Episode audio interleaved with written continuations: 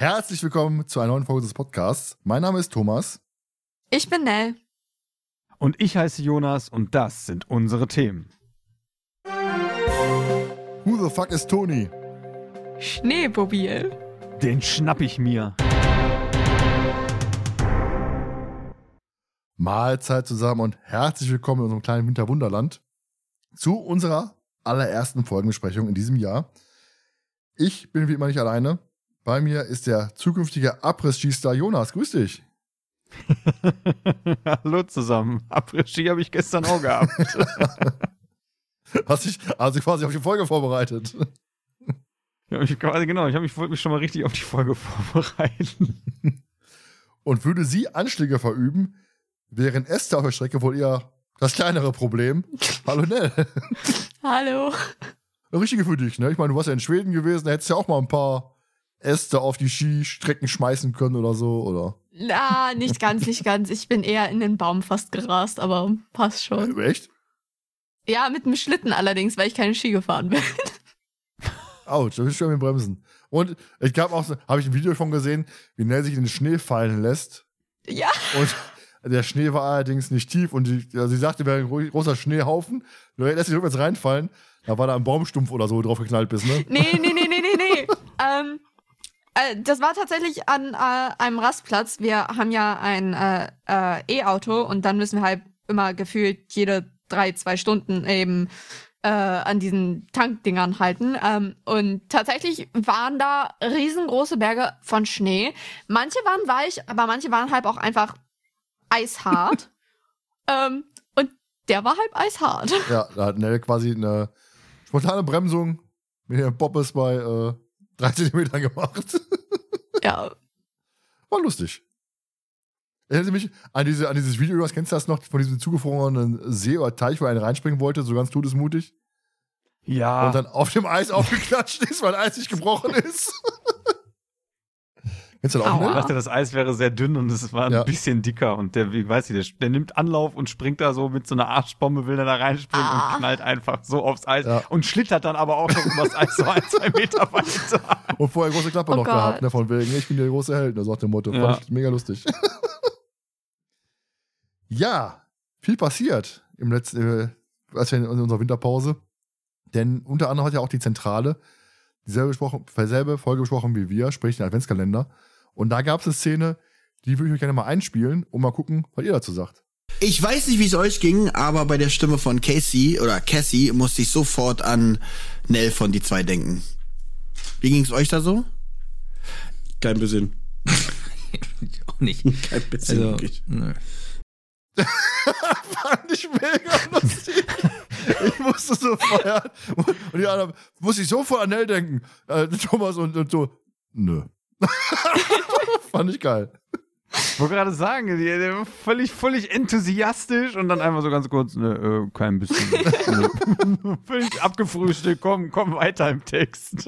Äh, Ich habe mir die Stelle nochmal angehört, dann auch, ne? Es gibt, glaube ich, ein Wort, was so vom Tonfall ähnlich her sagen könnte wie Nell, aber ansonsten muss ich echt sagen, ich weiß nicht, wie man darauf kommen kann, dass sie sich wie Nell anhört. Nell, hast du dich da irgendwie äh, sti ein Stimmbuch also- gehört von dir? Also, ich, stimmlich kann ich das überhaupt gar nicht einschätzen. Wirklich nicht. Weil, also, seine eigene Stimme hört man ja auch nochmal anders als andere jetzt, sag ich mal so. Mhm. Ähm, charakterlich andererseits schon.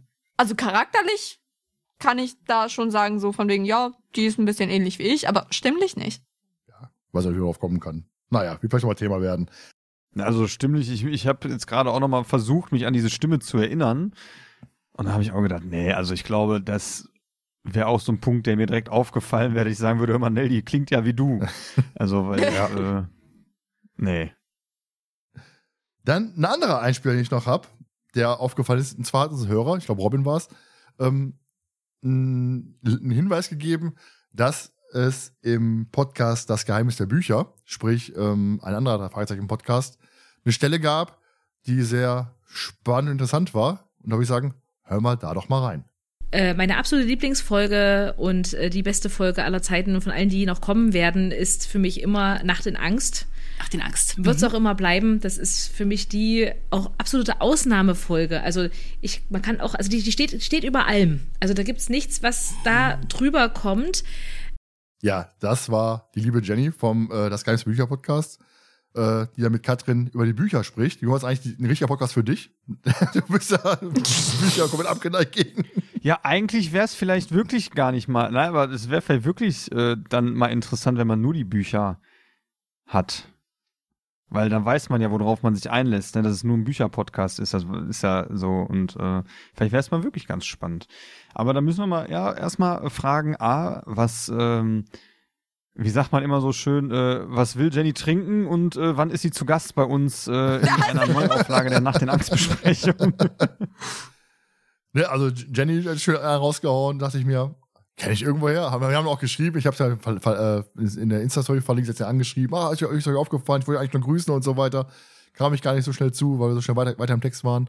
Und äh, war, ich hab's gehört, ich fand's mega cool, muss ich sagen. Also, Sympathisch. ja, definitiv. Obwohl, ne, es ist ja für dich nicht die beste Folge aller Zeiten, von allen, die noch kommen werden. Nein, aber ihr habt das auch einfach so ausgelutscht, dass ich mittlerweile einfach nur noch so bin, mhm, okay. So, wie- so wie äh, Thomas und Benjamin Ja. gerade eben so, mhm, ja. Also da muss ich, da muss ich widersprechen. Das ist ein Thema, was man gar nicht auslutschen kann, weil es wird immer höchst aktuell und äh, on top bleiben. Und auch einfach, Siehst du, einfach, einfach nicht reagieren, weiter am Text. ja, dann würde ich sagen, kommen wir doch zu unserem heutigen Pistenteufel. Eine Folge, die Nell, die du ja ausgesucht hast. Habe ich? Ja, du hast sie damals ins Rennen geschmissen und hast dann gesagt, du musst ja den Pistenteufel besprechen. Oh, ich glaube, das war, um dich zu nerven. Ich glaube, wie jede Folge Auswahl von dir, die einfach nur dazu da ist, mich zu nerven. Nein, nicht jede. Fast jede. Fast jede, ja. Dann starten wir doch einfach mal mit. Ihr hört Nels Nerdsche Nebenfakten. Der Fall Pistenteufel ist der erste Fall aus der Feder von Ben Nevis. Oh, und erschien im August 1997. Das 59-minütige Hörspiel mit der Nummer 77 erschien nur vier Monate später. Im Buch schlägt Bob vor, die Rangordnung auf der Visitenkarte zu ändern. Doch Justus und Peter sind dagegen. Soll ich die Notiz auch vorlesen? Kannst du gerne machen, wenn du möchtest. Okay. Also, erster Detektiv, zweiter Detektiv, Recherchen und Archiv. Also, ich weiß nicht. Genau, das ist die Aussage von Bob im Buch. Und äh, Justus und Peter sagen dann, nö. Vito hatte bei mir gerade so, nö. Also ich finde ja, wir sollten die, die Reihenfolge auf Visitkarte ändern. Äh, nein. nee, aber ich muss, ne, du hast gerade O gesagt, das hieß erste Folge von Ben Nevis. Ja. Warum? Ähm, der hat eine gewisse Reputation, würde ich mal sagen. Die da wäre. äh, das sag ich nicht ohne meinen Anwalt. Warum? Du wurdest auch Todesflug, ist auch von ihm. ja, die ist aber, die ist gut, weil sie eben so scheiße ist. Ja, kann man so sagen. Joas Ben Nevis, ähm, kannst du wahrscheinlich eh nicht so viel mit anfangen. Du sagst, Autoren ist ja nie so dein, dein Gebiet. Also den Namen habe ich tatsächlich schon mal äh, gehört von dem Autor. Also es ist jetzt nicht, dass ich, dass er mir un völlig unbekannt ist vom Namen her. Ja, wir haben ja schon mal darüber gesprochen, er ist, ist ja auch ein Pseudonym, ne, weil er seinen richtigen Namen. Genau, das wäre nämlich das, was ich jetzt äh, tatsächlich aus dem Kopf hatte. Das ist doch, wo keiner eigentlich weiß, wer wer es wirklich ist und wo ja auch schon mal irgendwann, ich weiß gar nicht, ob wir es auch schon mal besprochen haben, äh, dass man ja auch die Vermutung hätte oder hatte, dass es Bastian Pastewka sein könnte, Ja. der die, äh, die Bücher schreibt. Ja, aber glaube ich nicht. Ja, also wir hatten es nur mal, das ist das, Mhm. was ich damit verbinde, auch Ja, mit klar. dem Namen, dass wir mal darüber auch gesprochen haben, dass es halt nicht äh, das Pseudonym ist und dass man die Vermutung hat, dass vielleicht sind es ja auch mehrere Personen, die unter dem Namen äh, Bücher veröffentlichen. Vielleicht bist du es ja auch. Hm, wer weiß. Das Dann will die, einiges erklären. warum die Folgen so schlecht sind und so trashig. du bist ja verantwortlich für Partys und Trash, Jonas. Von daher könnte das, wer weiß, wir Ja, sind hier etwas genau. auf dem Schwur. Dann die Frage, wie ihr denn die Folge? Wir haben zum Beispiel von, von Anni, Café Rocky Beach, ähm, die Bemerkung bekommen, das ist eine der wenigen guten Sportfolgen. Und ich muss immer sagen, Pistendorf verbinde ich eigentlich nie mit einer Sportfolge. Ich Schon weiß nicht, so, ne? Ich weiß nicht warum. Das ist für mich einfach eine Winterfolge. Und dieses, dieses sportliche, der sportliche Aspekt, der fällt für mich irgendwie immer hinten runter. Ich habe immer so Fußballfolgen im Kopf oder Basketballfolgen. Also das ist für mich immer, wo ich sage, Sportfolgen, denke ich immer an, an sämtliche Fußballfolgen, äh, gekaufte Spieler in die Richtung. Und Pistenteufel fällt für, als sportmäßig immer hinten runter. Ja. Wie findet ihr die Folge denn? Pistenteufel. Ähm, also, äh, äh, ich mag das Zusammenspiel der drei Fragezeichen in der Folge. Die Folge an sich generell ist, äh, ja, sie ist, sie, sie ist etwas, etwas, Etwas was. etwas da. Du hast ja auch gesagt, der zur Vorbereitung hast du so ein bisschen tot gehört, die Folge, ne? Äh, ja, das ist aber auch schon wieder etwas länger her. Also, als ich die vorhin nochmal gehört habe, äh, war ich sehr erstaunt, weil ich mich an fast nichts erinnern konnte. Sprich nicht gerade für dich, ne? Äh, nicht wirklich, nee. Aber naja, ist Jo. halt so. Jonas. Eigentlich mag ich die Folge. Also ist eine solide Folge, finde ich. Und ich mag dieses Setting eigentlich auch. Ganz, obwohl ich nicht so der, ich bin absolut kein Skifahrer, also ich kann kein Skifahren, bin auch noch nie Ski gefahren. Aber ähm, ich finde dieses Schneesetting mag ich eigentlich ganz, ganz gerne. Auch wenn da ein paar Aspekte bei sind, die, die so ein bisschen ähm, blöd sind äh, an, der, an der Folge, komme ich dann an späterer Stelle nochmal zu, finde ich sie eigentlich ganz gut. Ja, ich muss auch sagen, also es ist eine richtige, schöne Winterfolge. Genau wie ähm, jetzt, wo ich gerade hier bei am Googeln, war es gefährliches Eis, tödliches Eis war es gewesen. Tödliches Eis. Ist auch eine schöne Winterfolge, muss ich sagen. Wo wir den Schlitten durch die Gegend ziehen. Hm? Und ähm, das sind eigentlich für den Winter so richtig, richtig schöne Folgen. Höre ich mir jetzt im Sommer nicht an, muss ich sagen. Ist für mich eine richtig schöne Winterfolge. Und Pistenteufel ist halt so, wo ich sage, ist in Ordnung. Und dann kommt Toni. Und ich denke mir, nein. Aber da kommen wir gleich drauf zu sprechen. Deswegen würde ich sagen, springen wir rüber zu Cover und Klappentext, Jonas. Dein Ansatz. Karin Sulzenberger, Topstar der deutschen Skinationalmannschaft, hat Angst. Mysteriöse Drohbriefe machen ihr das Leben zur Hölle. Wer versucht, die attraktive Läuferin aus ihrer Erfolgsspur zu stoßen? Auf Skiern und Snowboards nehmen die drei Fragezeichen in den Bergen des amerikanischen Weltcup-Ortes Vale, Vale? Ja. Vale? Heißt der Vale? Ja. Spricht man Vale aus? Die Ermittlungen auf. Doch das erste Attentat auf der Piste können auch die Detektive nicht verhindern. Mit 120 Sachen rast Karin auf ein tödliches Hindernis zu. Ich packe meinen Koffer und packe 120 Sachen ein. So, dann haben wir noch das Cover dazu. Was ich sagen muss, ist sehr, ja, weiß ich nicht. Nicht spricht mich gar nicht an. Also du siehst dann einen ich. Skifahrer mit einem, wahrscheinlich einen Pistenteufel vermute ich mal, ne, weil der wird ja beschrieben Ja. mit schwarzen, schwarzen Anzug und, und, und äh, Ja. Handschuhen und so weiter. Aber das Cover spricht mich gar nicht an, muss ich sagen. Der Klappentext an sich finde ich ganz gut, aber liest sich halt wie eine typische Sportfolge im Endeffekt. Und da kann man, erwartet man eigentlich erstmal nichts großartig Spannendes, sag ich mal. Da ist halt irgendwer, der Anschläge auf einen Sportstar verübt und die Frage ist, wieso, weshalb, warum?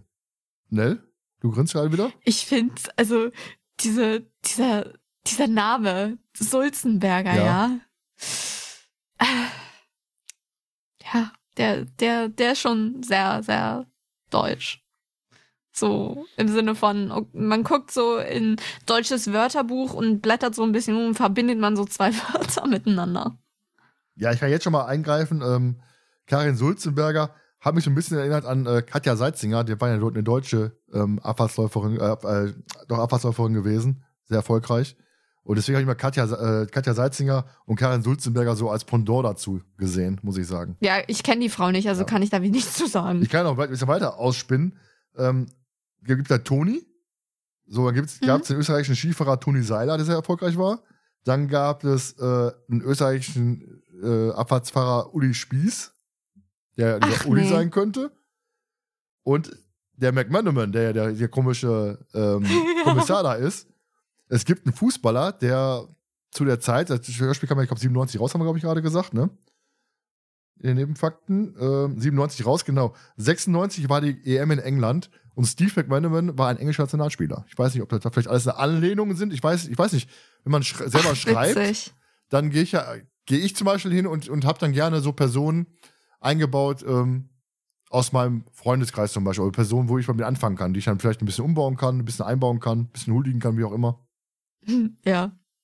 Ne, mach ich, so, mach ich hab meistens zumindest. Das wäre so eine Idee jetzt. Klar ist jetzt natürlich eine absolute Spekulation, ob es wirklich so ist, aber als ich das erste Mal McManaman gehört habe, ich dachte mir, der wird anders geschrieben im, im Inlay als der Steve McManaman, der Fußballer. Aber als ich das gehört habe, ich dachte, Moment, McManaman, so ein komischer, sel seltener Name, da kenne ich eigentlich nur einen. Und deswegen dachte ich mir, könnte ja vielleicht unter Umständen eine Referenz sein, weiß ich nicht. Aber kommen wir zurück zum Klappentext. Jonas, du hast ihn gerade so schön vorgelesen. Gibt er dir irgendwas? Sagst du hier, ist spannend, ist, ist toll, ist ansprechend? Also Spannung baut er auf jeden Fall auf.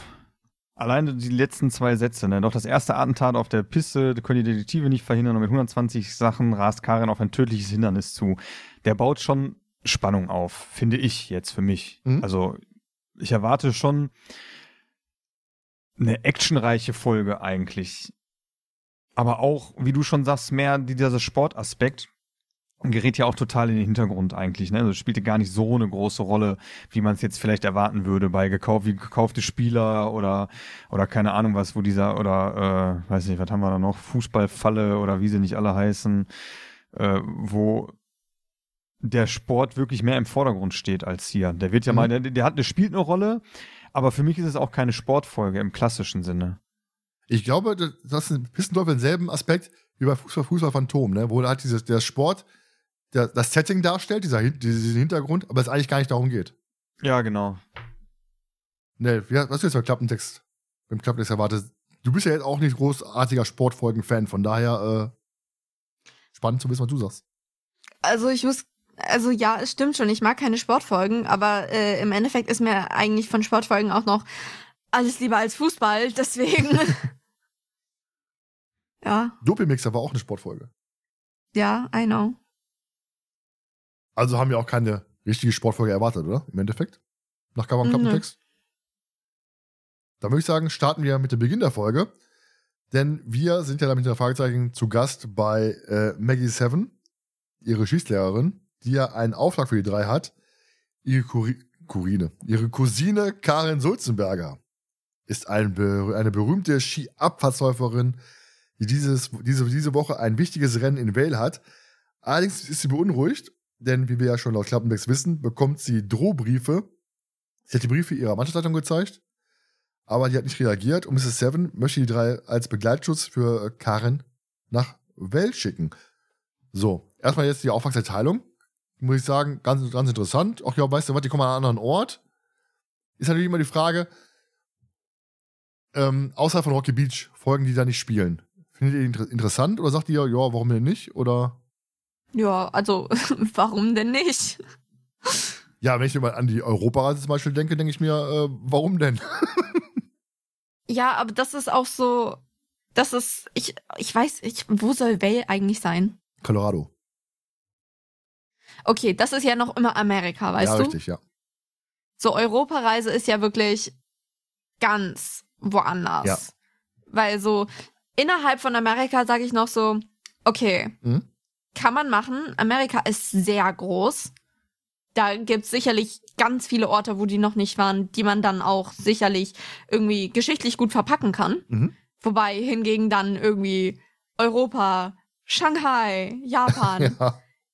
ist noch mal so ein bisschen größer. Ich meine, ich gehe jetzt auch nicht irgendwie direkt so einfach mal, ach, ich gehe jetzt mal kurz nach Amerika rüber oder äh, keine Ahnung, England, obwohl England noch näher ist als Amerika.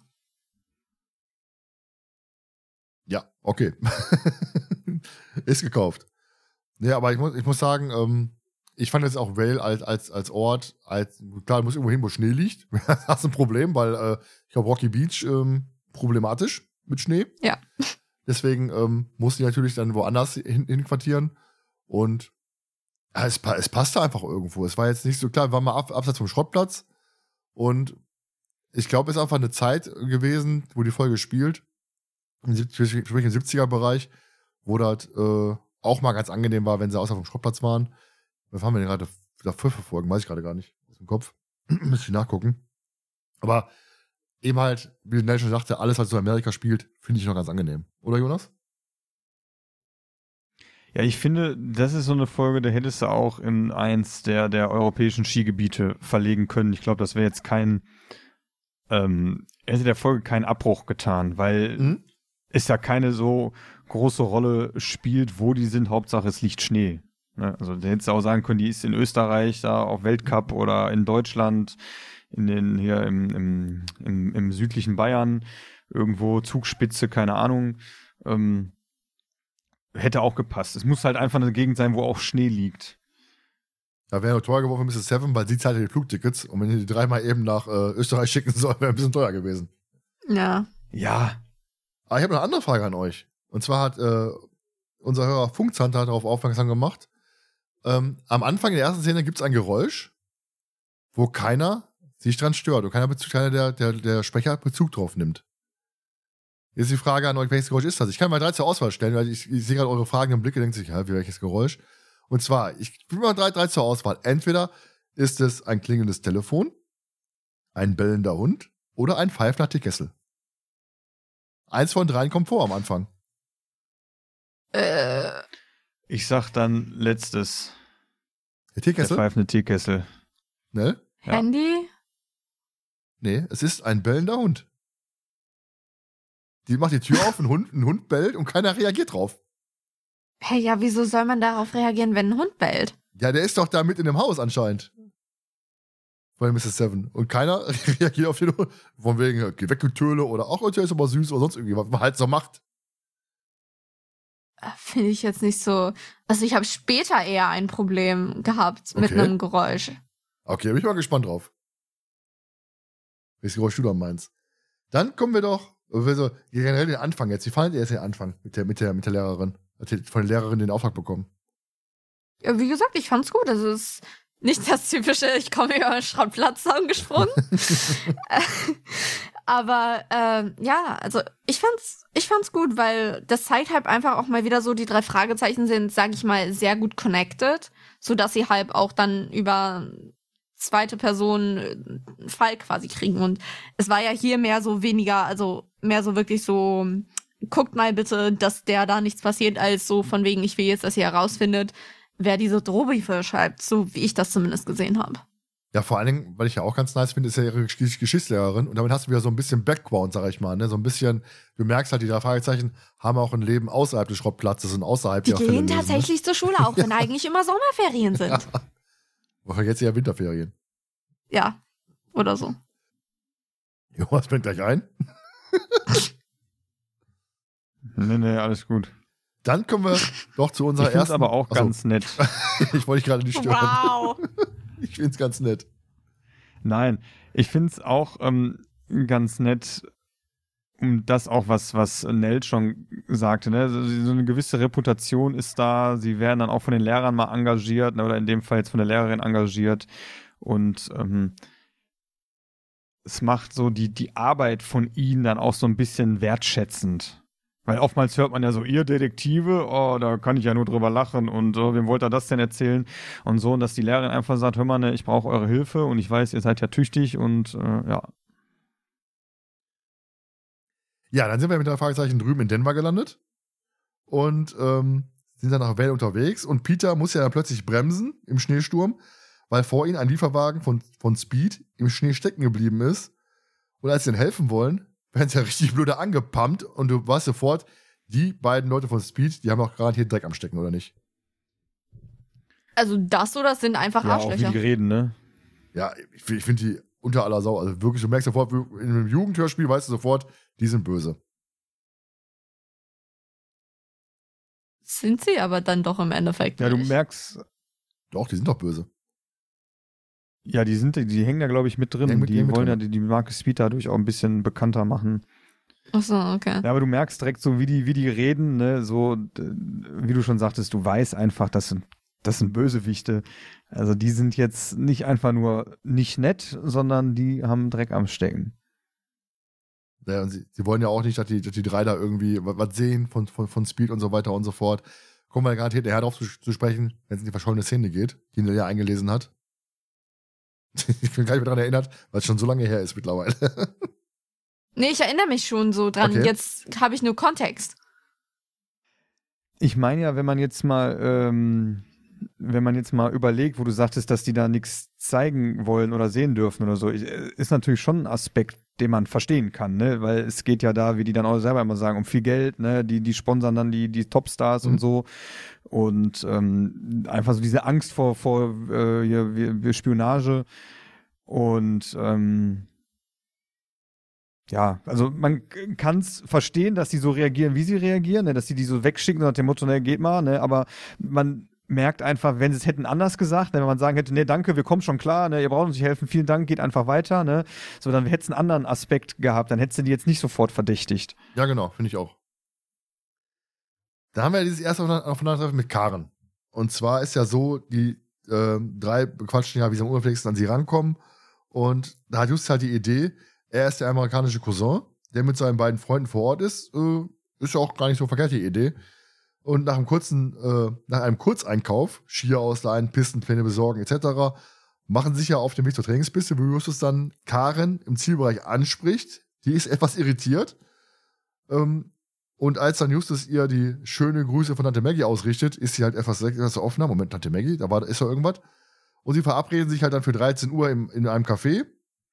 Und äh, Peter und Bob ist allerdings einer Menge von Speed aufgefallen, der im Schatten einer Hütte stand und Fotos gemacht hat. Da wird Justus noch schön ange, ange, angemalt von Peter. Du bist ein schöner Detektiv, ne? Das kriegt ein bisschen Kontra.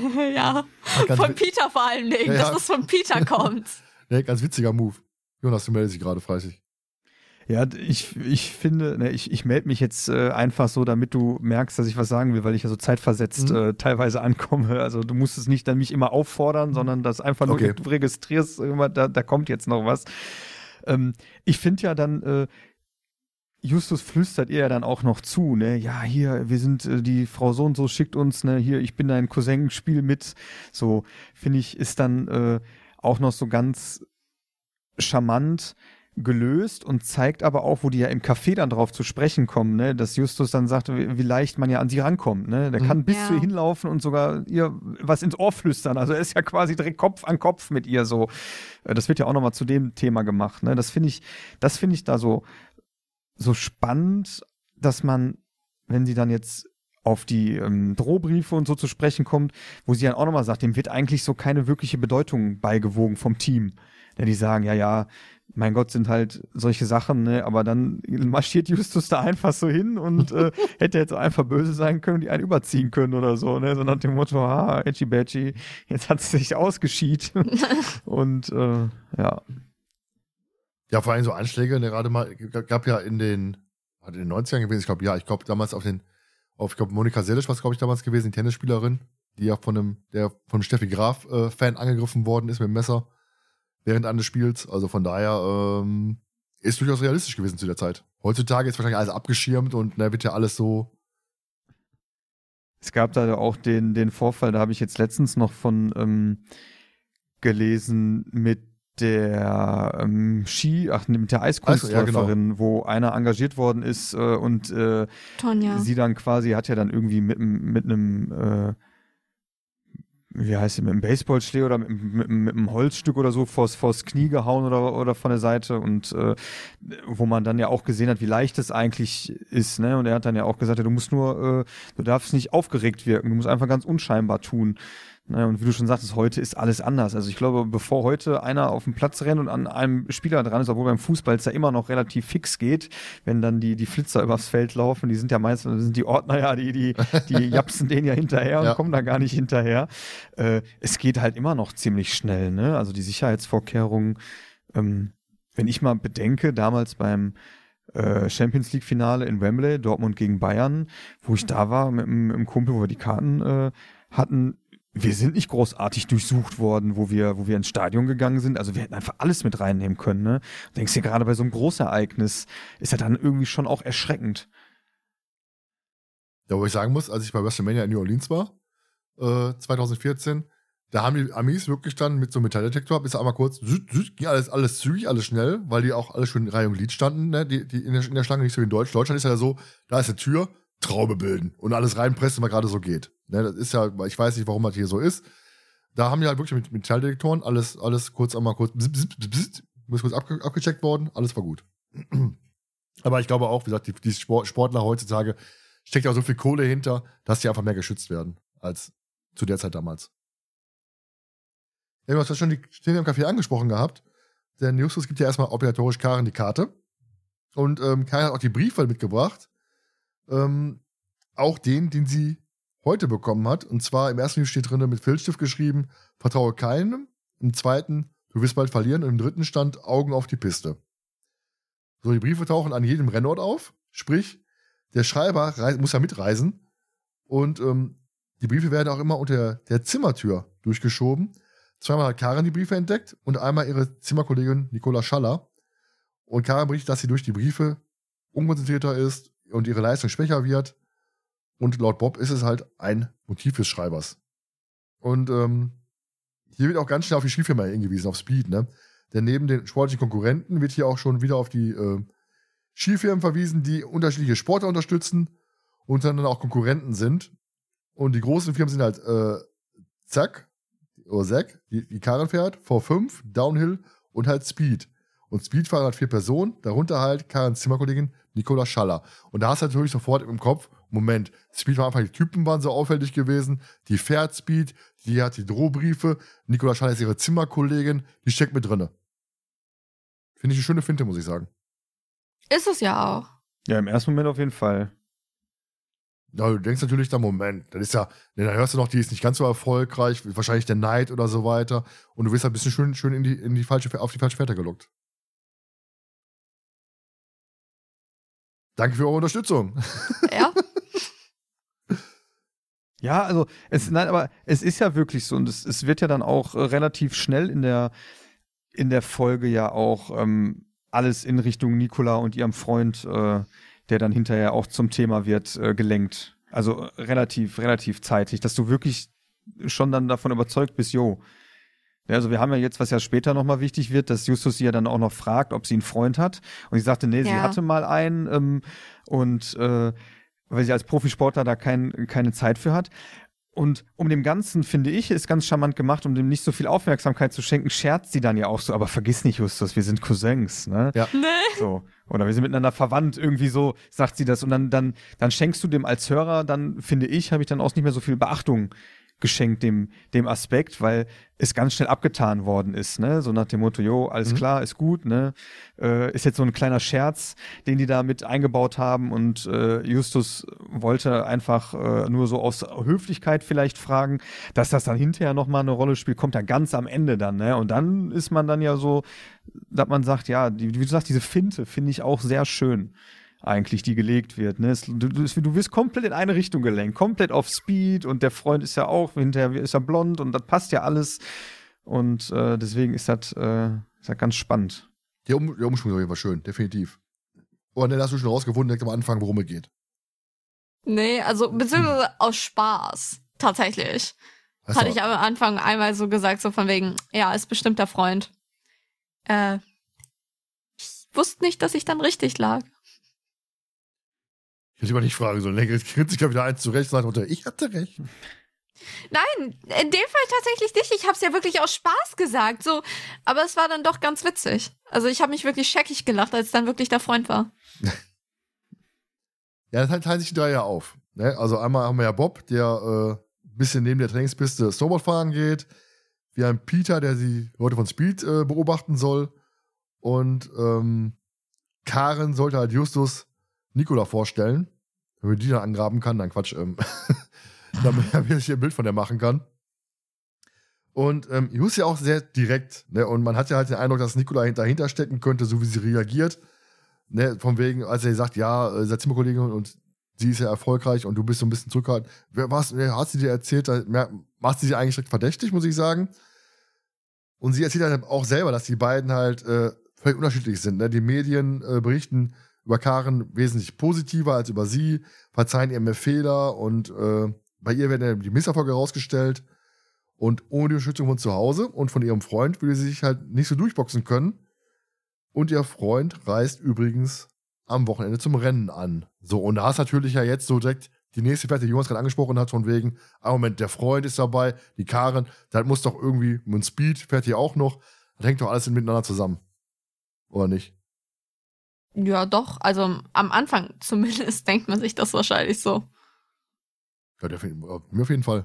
Ja, es ist, wie, äh, wie ähm, du schon gesagt hast, ne? es wird eine schöne Finte gelegt und die wird mit Mhm. solchen Kleinigkeiten halt gut gefüttert, die Spur, die man, äh, die man als Zuhörer dann auch ähm, mitverfolgen soll, ne? wo man, auf die man ganz klar gelenkt werden soll. Also was ja eigentlich, wenn man das so hört, so das Hörspiel ist ja eigentlich schon sehr offensichtlich, dass du auf diese Spur gelockt werden sollst, aber die machen es gut, finde ich, weil die es immer mit so Kleinigkeiten machen. Ne, es werden immer wieder Mhm. neue Aspekte hinzu, die die drei dann ermittelt haben und dann sagen, oh, das passt ja zu dem und das passt ja dazu und wir haben da einen gesehen, der sich mit den Speed-Leuten unterhalten hat und äh, finde ich ganz gut gemacht.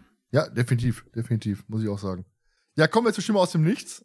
Und zwar ähm, Fischer, ich mache mal jetzt nur, der hat, glaube ich, nur den Nachnamen gepostet, über Spotify. Ähm, die Frage, was hat es mit der Konkurrentin Amanda Lear aus Kanada auf sich? Bob meint ja auch, dass sie mal gesungen hat. Fährt die Sängerin von Devil Dancer jetzt Profi-Ski? Und das, äh, ich habe mir den Dialog aufgeschrieben. Bob fragt ja dann Karen, wer fährt Speed? Und Karen sagt dann, also Amanda Lear aus Kanada. Äh, Bob sagt, Amanda Lear.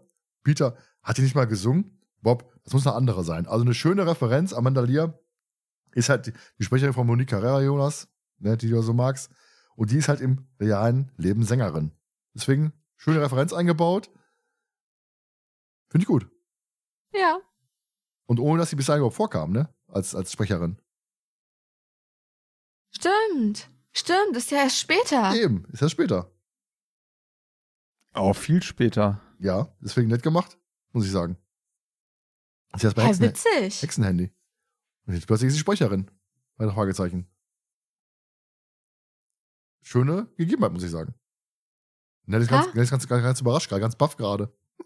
Ja, weil ähm, es ist äh, also, dass sie da drin vorkommt, bevor sie überhaupt eine Rolle gesprochen hat, finde ich halt schon sehr witzig. Ja, deswegen auch mein, meine, meine Anmerkung gerade, von wegen, dass ja eben halt die anderen Charaktere vielleicht auch irgendwie Anlehnungen sind an irgendwelche bekannteren Namen. Hat Ich denke schon. ja auch, der Toni kann natürlich auch der Toni Polster aus Wien sein, ne? Der, äh, der eher auch ehemaliger Fußballer in Köln war. Ne? Toni Polster, ganz bekannter Fußballer. Ich habe mit Mhm. Fußball nichts am Ich weiß. Deswegen hast du mich ja Ich auch. muss jetzt, ich muss jetzt äh, gestehen, ich äh, habe jetzt gerade mal Amanda Lear bei, bei Spotify äh, nachgeguckt und äh, das Bild, was ich, was ich von ihr habe, das entspricht nicht meiner Monique Carrera. Oh, warte mal, jetzt will ich auch sehen. Ist ja auch nicht ganz so alt. Monique Carrera, ne? Ja, das stimmt. Ja. Ja. Ja. Hm. Ja. Ja, okay. Dann kommen wir auch zu der Lieblingsszene.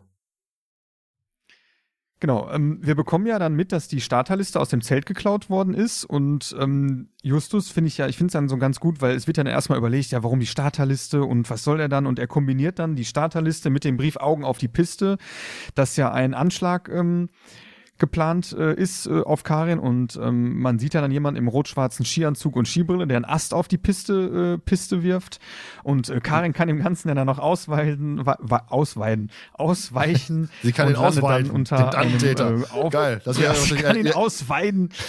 das wäre ja Ne- Nels, Nels, Nels äh, Situation wahrscheinlich dann, dass Nell ihn ausweitet als Skifahrerin, wenn sie ein Attentat. Nell, Nell, Nell weidet ihn erstmal aus. stürzt ja dann und landet im Fangzaun und Justus Bob und dann auch äh, der Toni aus Wien, den äh, der Bob beim Snowboard Boah. kennengelernt hat, kommen dann ja auch äh, äh, zur Hilfe und äh, der Toni ist ja direkt völlig begeistert. Nee, ich bin der Toni aus Wien. Toll, wie du reagiert hast. Artistisch. Wahnsinn. Ist dir nichts passiert?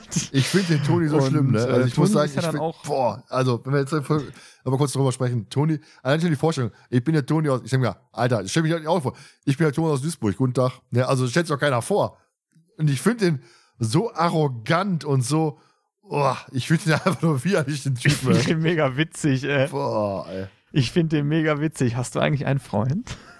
Ja, komm ich bin noch ein bisschen enttäuscht. Ich dachte, er sieht eher mehr so aus wie ich. Ne, also weiß ich, ich find Und Toni, fällt dann ja auch ein Handschuh auf.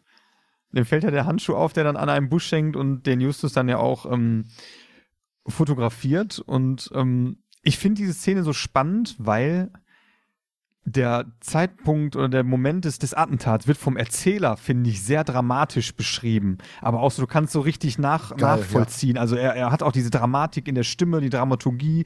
Und das mag ich an dieser Szene halt einfach, dass du richtig so, so, ich kann mir, konnte mir, immer wenn ich diese Szene höre, kann ich mir vorstellen, wie ich am, am Rand äh, stehe von dieser Skipiste und sehe, wie das alles so passiert. Und das finde ich macht diese Szene so, so spannend und auch dieses Attentat an sich, dass man sagt, boah, das ist ja schon heftig. Denn Asta so nach dem Motto, weil äh, ich meine jetzt aktuell sind ja auch wieder Ski äh, die die Abfahrtski-Dinger oder so. Und wenn die sich halt auf die Schnauze legen, die haben halt richtig Speed drauf, ne? Und die sind ja dann werden dann öfters auch mal mit mit dem Hubschrauber abtransportiert oder so, weiß dann nicht, was die sich getan haben. Und das ist halt schon dann so ein so ein so ein Attentat ist halt schon krass in dem Sinne, Ja. ne? wo du halt wirklich sagst, der meint's ernst. Die, fährt, Nee, die, hat, die hat aber keinen Speed drauf, die fährt Zack.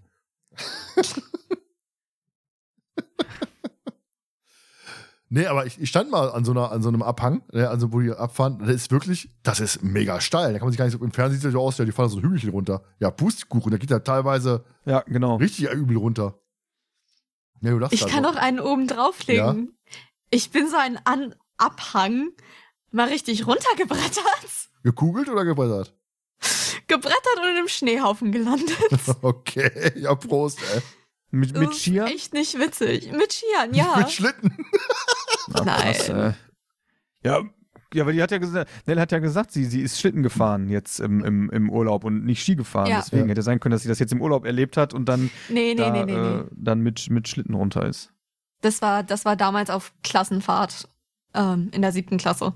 Aber ähm, äh, es war halt einfach so, wir haben eine Woche lang äh, äh, sind wir halt Ski gefahren und alle Anfänger hatten den ersten Tag auf so einem kleinen Hügel und dieses ähm, mit Schneeflug und an der Seite stellen hat man halb gelernt. Und im nächsten Tag sollten wir direkt so einen Berg runter und wir konnten aber nur dieses Dreieck bilden als Bremsen. Uns hat man halt nicht den richtigen Schneeflug beigebracht. Und ich und eine andere waren halb oben. Der Lehrer meinte, ja, dann fahrt mal schön runter. Und wir haben halt versucht zu bremsen und es hat natürlich nicht geklappt. Deswegen, ja, ich war echt froh, dass ich in einem Schneehaufen gelandet bin. Die andere ist irgendwo auf der Strecke liegen geblieben. Die andere fährt heute noch. die kann nicht bremsen, die fährt heute noch. Die warten darauf, dass der an eine Stelle kommt, wo kein Schnee mehr liegt. Ja. Ja. Die ist so unterwegs. Auf jeden Fall äh, noch als, als kleine äh, Anmerkung, äh, im Buch ist es ja dann so, dass Justus gegen Toni ist, weil er hat keine Lust auf ein viertes Fragezeichen. Und das ist dann halt so, das ist so der Thomas, der Thomas-Stil.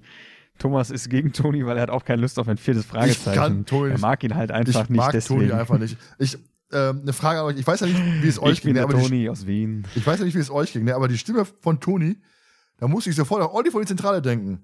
Wie ging es Nee. euch da so? Nee. Nein. Jonas hat gerade erst verstanden.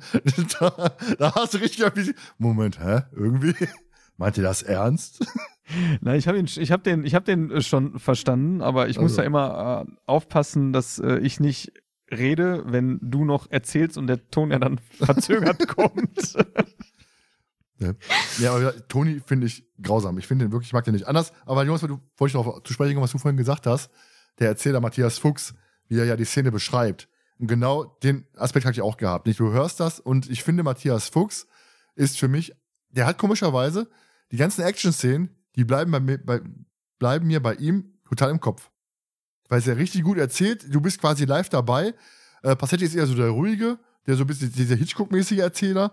Äh, Fuchs ist eher was für, für Action-Szenen. Fritsch hat eher dieses Unheimliche, muss ich sagen. Klar, er spricht ja aus Scar von König der Löwen, ne, aber ähm, der, der ist halt so eher das Unheimliche. Bei Müllberg weiß ich noch nicht so, wo ich da, wo ich da hin muss, von, wo ich ihn einordnen kann. Aber ich finde auch, ähm, Matthias Fuchs hat eine richtig geile Art, es, äh, diese spannenden Szenen vorzulesen. Ich habe auch immer noch, ich weiß nicht warum, Erbe des Meisterdiebs, wie, wie er dann eben halt dieses Marius, Marius Eispalast ankündigt. Total geil. Also er hat oh, jetzt hier gerade, bleiben wir bei Pistenteufel, diese Action-Szene, die er da beschreibt, wie sie ja auf den Baum, auf den Ast zurast, ne, und keine Chance mehr hat auszuweichen. Und du hast halt als einzige ähm, Hilfestellung aus dem Hintergrund, Karens Schrei, richtig gut gemacht. Ja. Also der Schrei klingt Was auch ich ja echt. auch so. ja, mach, erzähl ruhig weiter. Das ist schlimm. Das ist schlimm, okay. Äh, ja, also äh, äh, ich finde den Schrei auch wirklich sehr, sehr, sehr dramatisch. Also im ersten Moment dachte ich mir dann so tatsächlich so, oh Gott, Hilfe. Die hat sich bestimmt was gebrochen oder was weiß ich, Band gerissen oder so. Und dann kommt aber, als der Erzähler dann erzählt, so, sie kann wieder aufstehen und so, bin ich auch nur so, okay, alles gut. Das ist halt diese Mischung, ne, aus dem Erzähler und aus dem, aus dem Schrei. Wirklich, wirklich richtig, Ja. richtig gelungen. Was ich auch äh, ganz, ganz witzig finde, dann, ich glaube, es ist auch in der Szene, dass äh, Toni ja äh, so die tolle Idee hat, wir müssen ja einfach nur äh, in, die, in die Hütte gehen und nach einem Gästen, so einen Gast suchen, der nur noch einen Handschuh trägt. das finde ich auch so mega gut. Wo die dann sagen, ja genau, weil er wahrscheinlich den Handschuh nicht ausgezogen hat. Ja, dann kommen wir quasi Richtung verschollene Szene. Und zwar ist ja im Hörspiel so, dass Peter ganz kurz erzählt, dass er während des Anschlags die Männer von Speed belauscht hat und die somit eigentlich raus wären aus der ganzen Anschlagsnummer. Und im, im Buch ist es aber ähm, wesentlich spannender. Und es passiert so viel mehr, was uns auch gleich zu unserer verschollenen Szene führt. Denn Peter sucht das Hotel der Speedleute auf, kommt über die Rezep- Rezeptionistin dann ähm, an den Standort der Hütte, wo die sich aufhalten. Er macht sich dann, nachdem er einen Umschlag mit dem Standort der Hütte in ihrer Ferienwohnung für Justus und, Justus und Bob hinterlassen hat, auf zu dieser Hütte in einem Waldstück und kann die Männer halt belauschen. Und die sind richtig übel drauf. Also da merkt man auch richtig mehr, dass das richtige Bösewichte sind. Denn ähm, die wollen halt Nikola einfach den ungetesteten Ski fahren lassen. Und ähm, die wissen sogar, dass der Ski noch Probleme macht. Also der ist noch nicht so optimal ausgereift. Das heißt, sie hat eine erhöhte Unfallgefahr. Aber wenn Nikola was passieren sollte, wollen sie dann einfach Nikola in die Schuhe schieben, Fahrerfehler und so weiter und so fort. Ne? Und ähm, außerdem es, ja, belebt es ja auch laut ihrem Chef das Geschäft, wenn da irgendwas passiert. Und Peter erfährt ja auch, dass sich ein Blonder um Karen Sulzenberger kümmern möchte. Dann ist es so, erstmal generell natürlich krass, dass du einfach ein Sportler jetzt einen Ski unterjubeln möchtest, mit einer erhöhten, erhöhten Verletzungsgefahr. Ähm, fahr den doch einfach mal und der ist halt schneller und so weiter. Ist halt, der, sticht halt ein bisschen aus, der Ski zum Beispiel.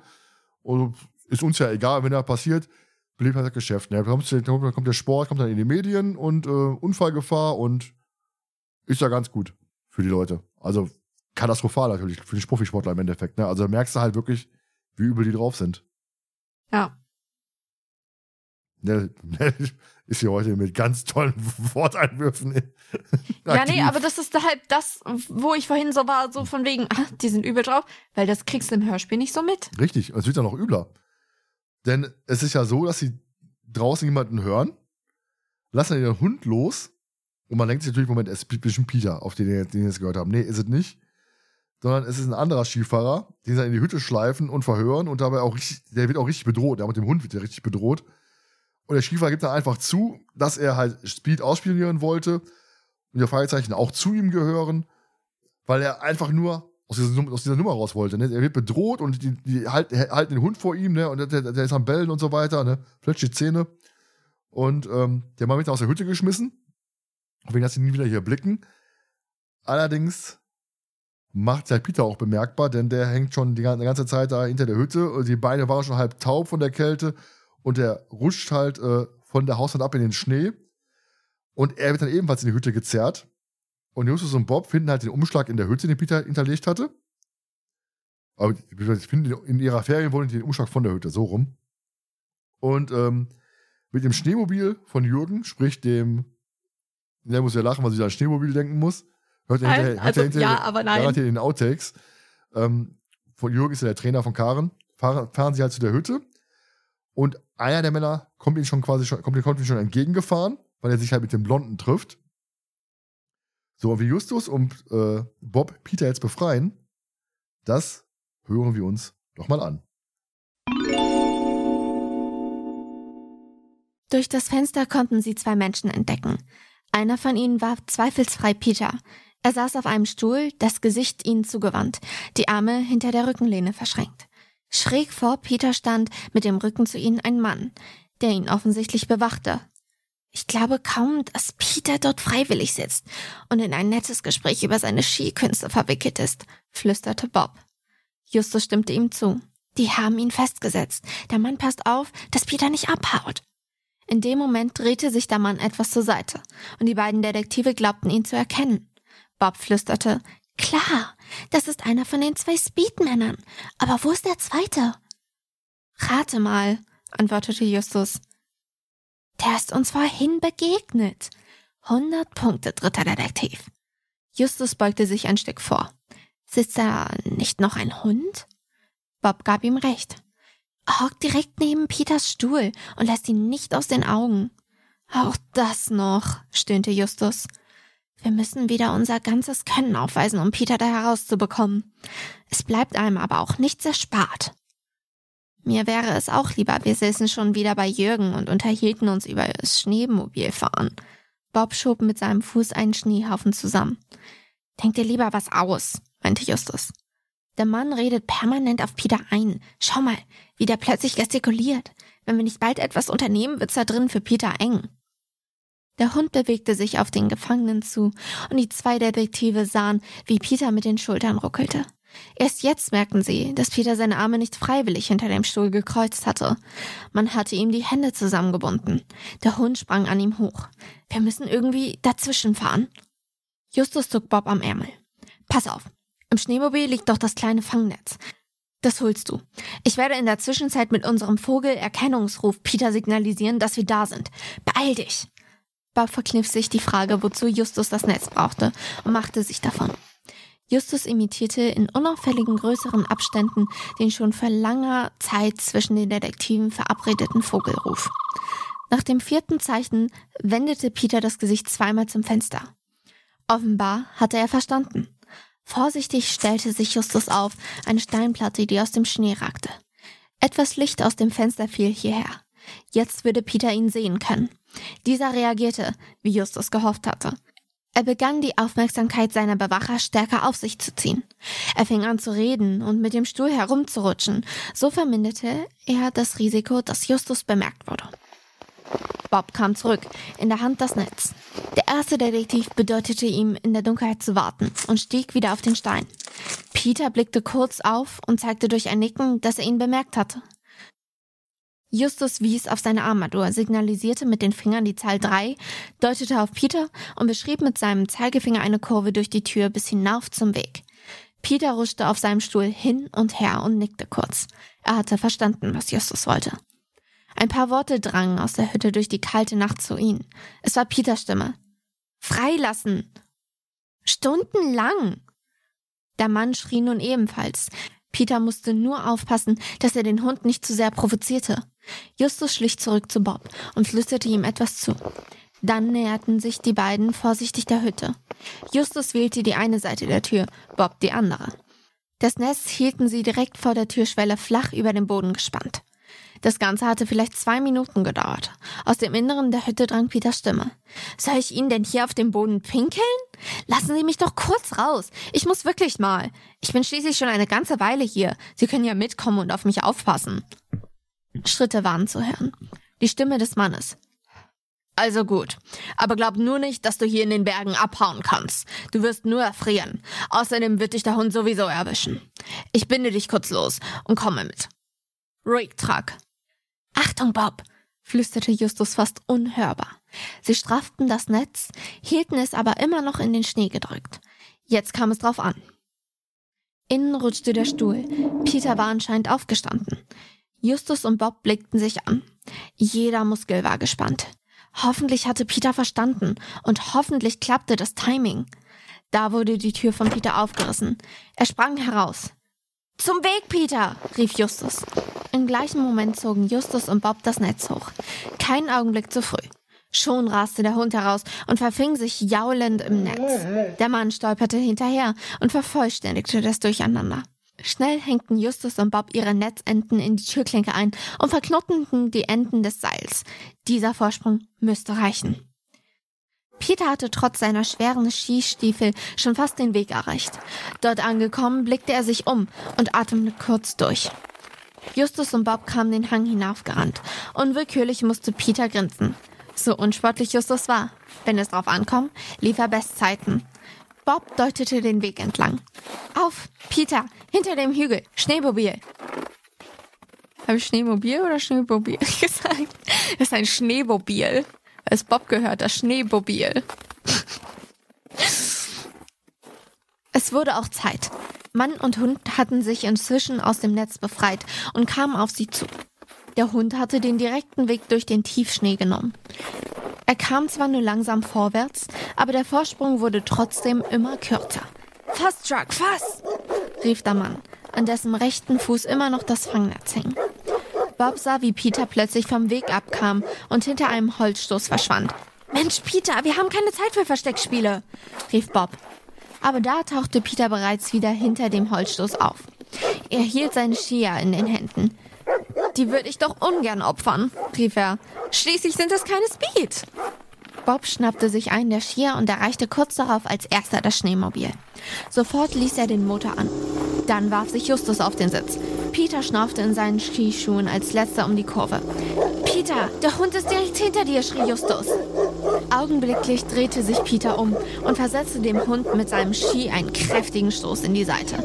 Jauend landete Truck im Gestrüpp. Volltreffer, meinte Justus anerkennend, als Peter hinter ihm ins Schneemobil sprang. Bob gab sofort Gas. Danke, Jungs. Peter atmete tief durch. Ja, das hier war schon eine Szene etwas länger. Ich habe das Schneemobil extra drin gelassen. Ich fand so witzig, es passte auch. Es war so authentisch schön. Ja, aber ich dachte, du machst das in den Outtakes. Nö, ich dachte mir, lass einfach mal drinne. Wir auch ein bisschen Bespaßung im Podcast haben. Okay. Ja, aber die Szene, Jonas, du darfst wieder aufwachen. ich hab's mir die Augen zugemacht. Ähm, die Szene an sich, muss ich sagen, fand ich eigentlich sehr cool gemacht, weil A, die Befreiungsaktion von, von, von Peter generell, wie sie sie anstellen, ne, auch Ja. dieses Zusammenspiel der drei, ne, du hast ja schon am Anfang schon gesagt, du findest das im Hörspiel generell das Zusammenspiel der drei richtig schön. Hier sogar noch besser, muss ich sagen, durch diese Szene dargestellt. Ja, weil Peter erkennt, und die sind draußen, Justus und Bob äh, spielen, äh, bereiten alles vor für die Falle. Peter er erkennt, was, was er zu tun hat. Und dementsprechend können sie dann entkommen. Und auch die Gefährlichkeit der, der Szene an sich. Ich meine, ne, du hast einen Sitzer, du hast da so einen, einen großen Hund vor dir sitzen, der dich vielleicht zerfleischen könnte, sonst irgendwie was. Ich meine, selbst wenn er dich nur beißt, das reicht ja schon, das tut trotzdem weh. Also von daher. Und die Männer an sich sind ja auch wirklich äh, nicht zimperlich, wie man halt im Hörspiel gar nicht so mitbekommt. Ja. Er sagt heute nur ja, also von daher. Ja, ich finde es auch, äh, ich finde die Szene auch mega spannend. Und ähm, es ist, wie du schon sagtest, schade, dass die Bösartigkeit der Speed-Leute im Hörspiel nicht so rüberkommt wie jetzt im Buch. Ja, die, du hast eigentlich die, die, die generelle Gefahr nicht so in, im Hörspiel. Du hast nur die, die Gefahr für Karen, aber die drei sind halt so da, werden halt gar nicht so beachtet. Außer Ja. jetzt der hinter der Anschlag auf Justus, der noch folgt, der aber gefühlt auch gar nicht so schlimm zu sein scheint. Ja, ja. Ja, sagt er schon ja, ja, also von der schon, schon zwei Ja's, Ach, ach ich doch. der muss ich da piepen. Ja, ne, als du die Szene eingelesen hast, wie fand, fandst du denn die Szene an sich? Also ich fand die Szene gut. Ähm, kurze Frage. Jonas, findest du denn, dass die Szene im Hörspiel fehlt? Ähm, ja. Weil sie dem, dem Klappentext oder dem, dem Spannungsfaktor rund um Karin und, und das Ganze äh, noch mehr, finde ich, ähm, noch mehr Tiefgang verleihen würde. Also, dass man die, diese Speed-Leute noch mehr im, im Verdacht hat und die dann, also wirklich auch, die sind ja bereit, über Leichen zu gehen, ne? Dass die sagen, ja, mein Gott, wenn sie einen Unfall machen mit ihren, mit ihren Skiern, Ja. ne? ja, dann ist das halt so, ne? So diese Nikola, ne? Äh, obwohl ich da nicht so ganz verstanden habe, diesen, diesen Aspekt, dass es heißt, ähm, dass der Che- Chef äh, das Geschäft, laut dem Chef von denen das Geschäft beleben würde, wo ich mir denke, das ist doch für Speed eigentlich, ist das doch ein Negativfaktor, wenn die Mhm. Skier äh, einen Unfall verursachen. Ja, wobei Und sie sagen dann ja, abzuwälzen auf die, die Nikola ist keine gute Fahrerin. genau, darauf wolltest du abwälzen. Weil, also finde ich ein bisschen, das finde ich ein bisschen komisch so an dem, an dem Punkt. Aber sonst finde ich die Szene eigentlich, die könnte schon drin sein. Du weißt doch, Premiere, ey. ja, 2024, Jonas sagt schon, das Szene findet er gut, die würde er gerne, gerne, gerne im Hörspiel gehabt. Ja, ja. Rat mal, wieso ich gefragt Habe habe. ich aber schon mal des Öfteren gesagt. Ja, ich weiß, ich weiß, Jonas. Aber ist ja eher selten der Fall so. Ja. Aber du, vor allem, der andere Faktor, den du ja noch hast, du hast ja einfach noch mehr die Meinung, du bist auf der richtigen Spur. Das sind die Bösen, der Blonde ist der Freund von, von, von ähm, Nicola. Ne, du, ich habe gefühl, gefühlt, bist du, du hast der Blonde wieder erstmal ins Spiel gebracht, jetzt zum ersten Mal. Und deswegen finde ich, du wirst dir, du folgst diesem roten Faden und merkst gar nicht, Moment, der ist ja, ist ein falscher roter Faden. Mhm. Mhm. Ja. Ich würde das jetzt nicht nochmal sagen. Ja, und dann ist es im Hörspiel so, da wird es halt ganz kurz erwähnt, die ganze, die ganze Aktion, außer dass Peter jetzt gefangen genommen worden ist, das kommt, da kommt da gar nicht zu. Aber auch wegen der Gefangennahme, dass Peter so clever ist und einen Briefumschlag hinterlegt. In der, in der, in der äh, Ferienwohnung. Wo, wo wir mit Bob und Justus wissen, wo er ist. Mega clever richtig gut gelöst. Äh, ich würde sagen, das ist einfach normaler Menschenverstand. Er hätte auch einfach sagen können, oh, ich fahr da, ich fahr da eben schnell hin, guck, was da ist und alles ist gut. Meinst du, Ja, Justus, ja, aber wir, wir reden ja hätte, hier von Peter. Aber meinst du, Justus hätte einen Zettel hinterlegt? Wahrscheinlich nicht. Nein, Justus nicht, aber wir reden von Peter. Und Peter ist da vorsichtiger, meiner Meinung Mhm. nach, als Justus. Justus überschätzt sich gerne einfach mal. Deswegen passt die Szene auch gut zu Peter, ne? Ich würde auch sagen, dass Justus ähm, da sehr überheblich rangegangen wäre an die ganzen Situationen. Also dieses, wie Nell schon sagte, ne, er überschätzt sich. Also für Justus wäre so, ach ja, was soll schon passieren? Ich bin Justus und im Zweifel Mhm. quatsche ich die halt einfach tot. so. Im Zweifel sage ich, ich bin ein Schneemann.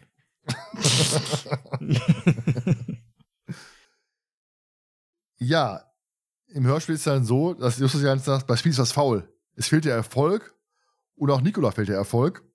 Sie ist kein Typ, auf den die Medien fliegen.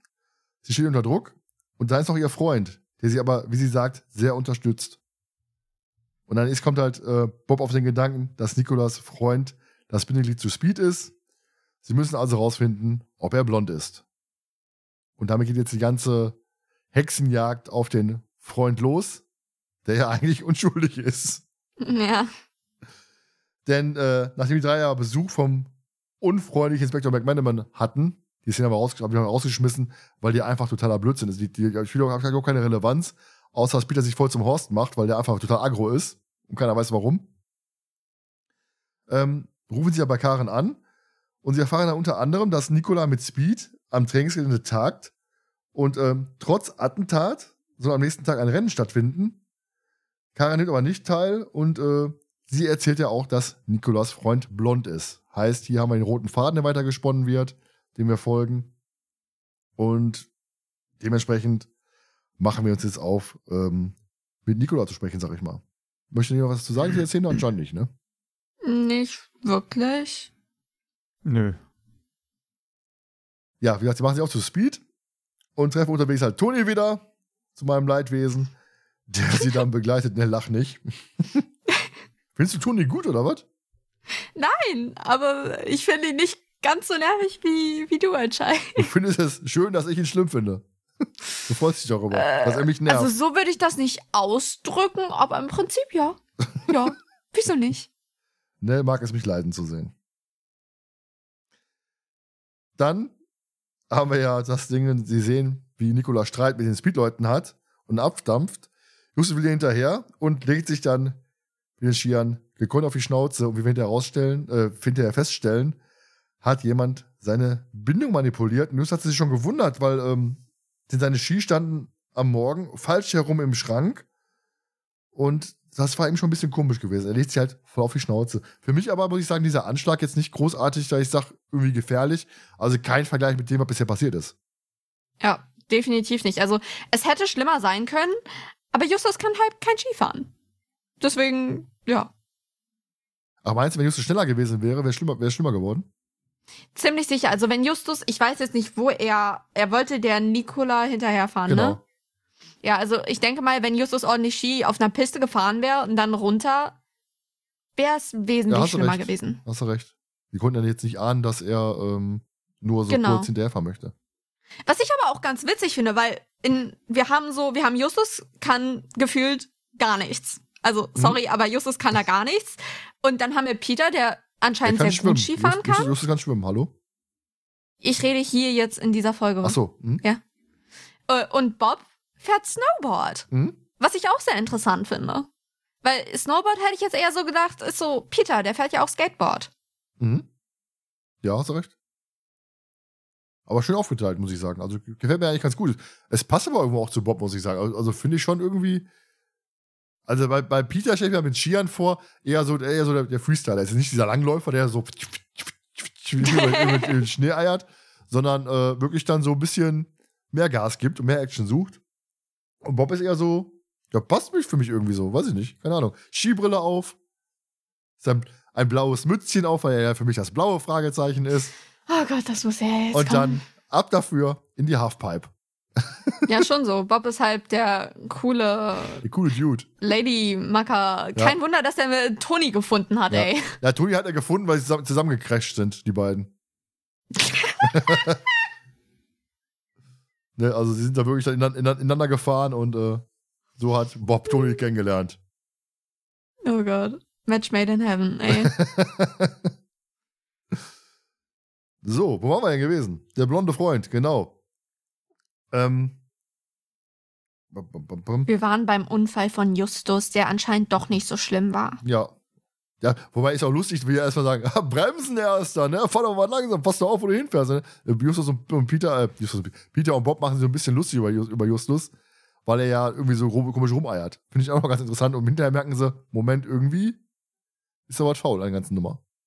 Also klar, aber so im ersten Moment kann ich das voll nachvollziehen. Das meine ich halt Natürlich. mit diesem Miteinander in der Folge Ja. von den dreien ist halt sehr gut, weil sie benehmen sich wie Teenager und beste Freunde. Ja. Also deswegen, Ja. ich meine, wenn ich dran denke, wie im äh, Urlaub jetzt, ich mich immer darüber kaputt gelacht habe, wenn irgendwie beim Schlittenfahren meine Mom oder meine Schwester einfach rumgeeiert sind und sich dann irgendwann im Kreis runtergedreht haben. also, es ist halt sehr witzig. Natürlich, gehört ja irgendwo dazu. Also ist halt so, ne? Die Fresse, du weißt ja im ersten Moment, da ist nichts passiert, bis du dann halt realisierst, jetzt in dem Moment zumindest, dass jemand an der Bindung rumgespielt hat. Klar. Dann ist halt wieder ernst. Dann klärt ja Nikola auf über den Streit, denn ihre Techniker wollten sie halt überreden, am, am Rennen teilzunehmen. Ähm, wo Kara nicht dabei sein wird, äh, soll sie doch einfach ihre Chance ergreifen. Und Nikola hat gesagt, sie tritt trotzdem nicht an. Sie sagt ja dann auch, ihr Freund Pitt Graf wird nicht so begeistert sein, denn ihr Erfolg geht ihr über alles. Und ganz unauffällig fragen sie halt Nikola nach einem Foto von ihrem Freund Pitt. Und Toni hört ja so ein bisschen mit ihr. Ne? Es ist halt im Buch etwas besser dargestellt, weil sie sprechen sich vorher ab, wir müssen irgendwie gucken, vielleicht hat sie ein Foto dabei und dann können wir ja auch Fotos von, von Kelly und von Elizabeth zeigen, so nach dem Motto, so ein bisschen austauschen. Und Toni ist halt jetzt in dem Moment, er ist halt im Hörspiel, wirkt ihr mega schleimisch und äh, sich da irgendwie anbiedernd. Ja. Allerdings, allerdings ist es im Buch nicht, nicht, nicht wirklich so, so dargestellt. Also, Toni sagt ja auch so, also ganz ehrlich, Nicola, ich hätte ihn mir optisch ein wenig anders gewünscht, damit er besser zu dir passt. Hat auch so ein bisschen mehr wie, wie ich. Ne? Also, wo ich mir denke, ja, mein Gott, ey. Gleich oberkörperfrei, ab über die Pistole, aber keine Ahnung. Also, äh, ich finde ihn ganz schlimm. Ich finde es eigentlich ganz witzig in der Szene. Also, weil das ist so dieses, ich finde, das ist so dieses, dieses, äh, es zeigt irgendwie so ein bisschen dieses typische äh, Männergehabe in irgendwie in seiner sehr, sehr, ähm, wie sagt man, äh, wie heißt das Wort denn nochmal auf Deutsch? Nein, es fällt mir, Klischee. Es fällt mir das Wort, ist mir jetzt nicht eingefallen. Dieses klischeehafte, äh, so dieses, ne, also. Dieses deutsche Wort Er wird so wie so ein. Er wird so dargestellt nach dem Motto, sie erzählt von ihrem Freund, ne, und er kommt dann so nach dem Motto, ach ja, immer, also ich würde ja viel mehr zu dir passen, ne, so. Das ist, äh, finde ich ganz witzig eigentlich, aber in dieser Szene, weil es ganz charmant eigentlich ist, weil er ist nicht so aufdringlich, äh, er könnte auch aufdringlicher sein, asozial aufdringlicher. Ja, das schon, aber ich finde trotzdem die Kommentare so wahnsinnig. Ne, was sagst du dazu? Ich habe mich mit Mara scheckig gelacht. Okay. Ich, ähm, ich habe die Folge ja hier vorher kurz gehört und äh, ich mache das häufig so, dass ich, wenn ich irgendwelche Szenen in Hörspielen oder so habe, die ich ganz witzig finde, dann spiele ich die Mara auch gerne nochmal wieder vor und wir haben uns so darüber lustig gemacht. Es ist halt, es klingt sehr Macho-Gehabe Ja. und so wirklich schlechter Anmachspruch. So, und ich denke mir so, ah, Bro, sorry, na. Hat sich aber genauso. Aber ist doch schön, wenn wir unterschiedliche Meinungen sind, Jonas. Ja. das Wort der Folge ist einfach nur Ja heute. Ja. Dann gibt's ja kurz danach den, das kleine Attentat auf die Vier, denn ein Skifahrer fährt sie ja fast über den Haufen.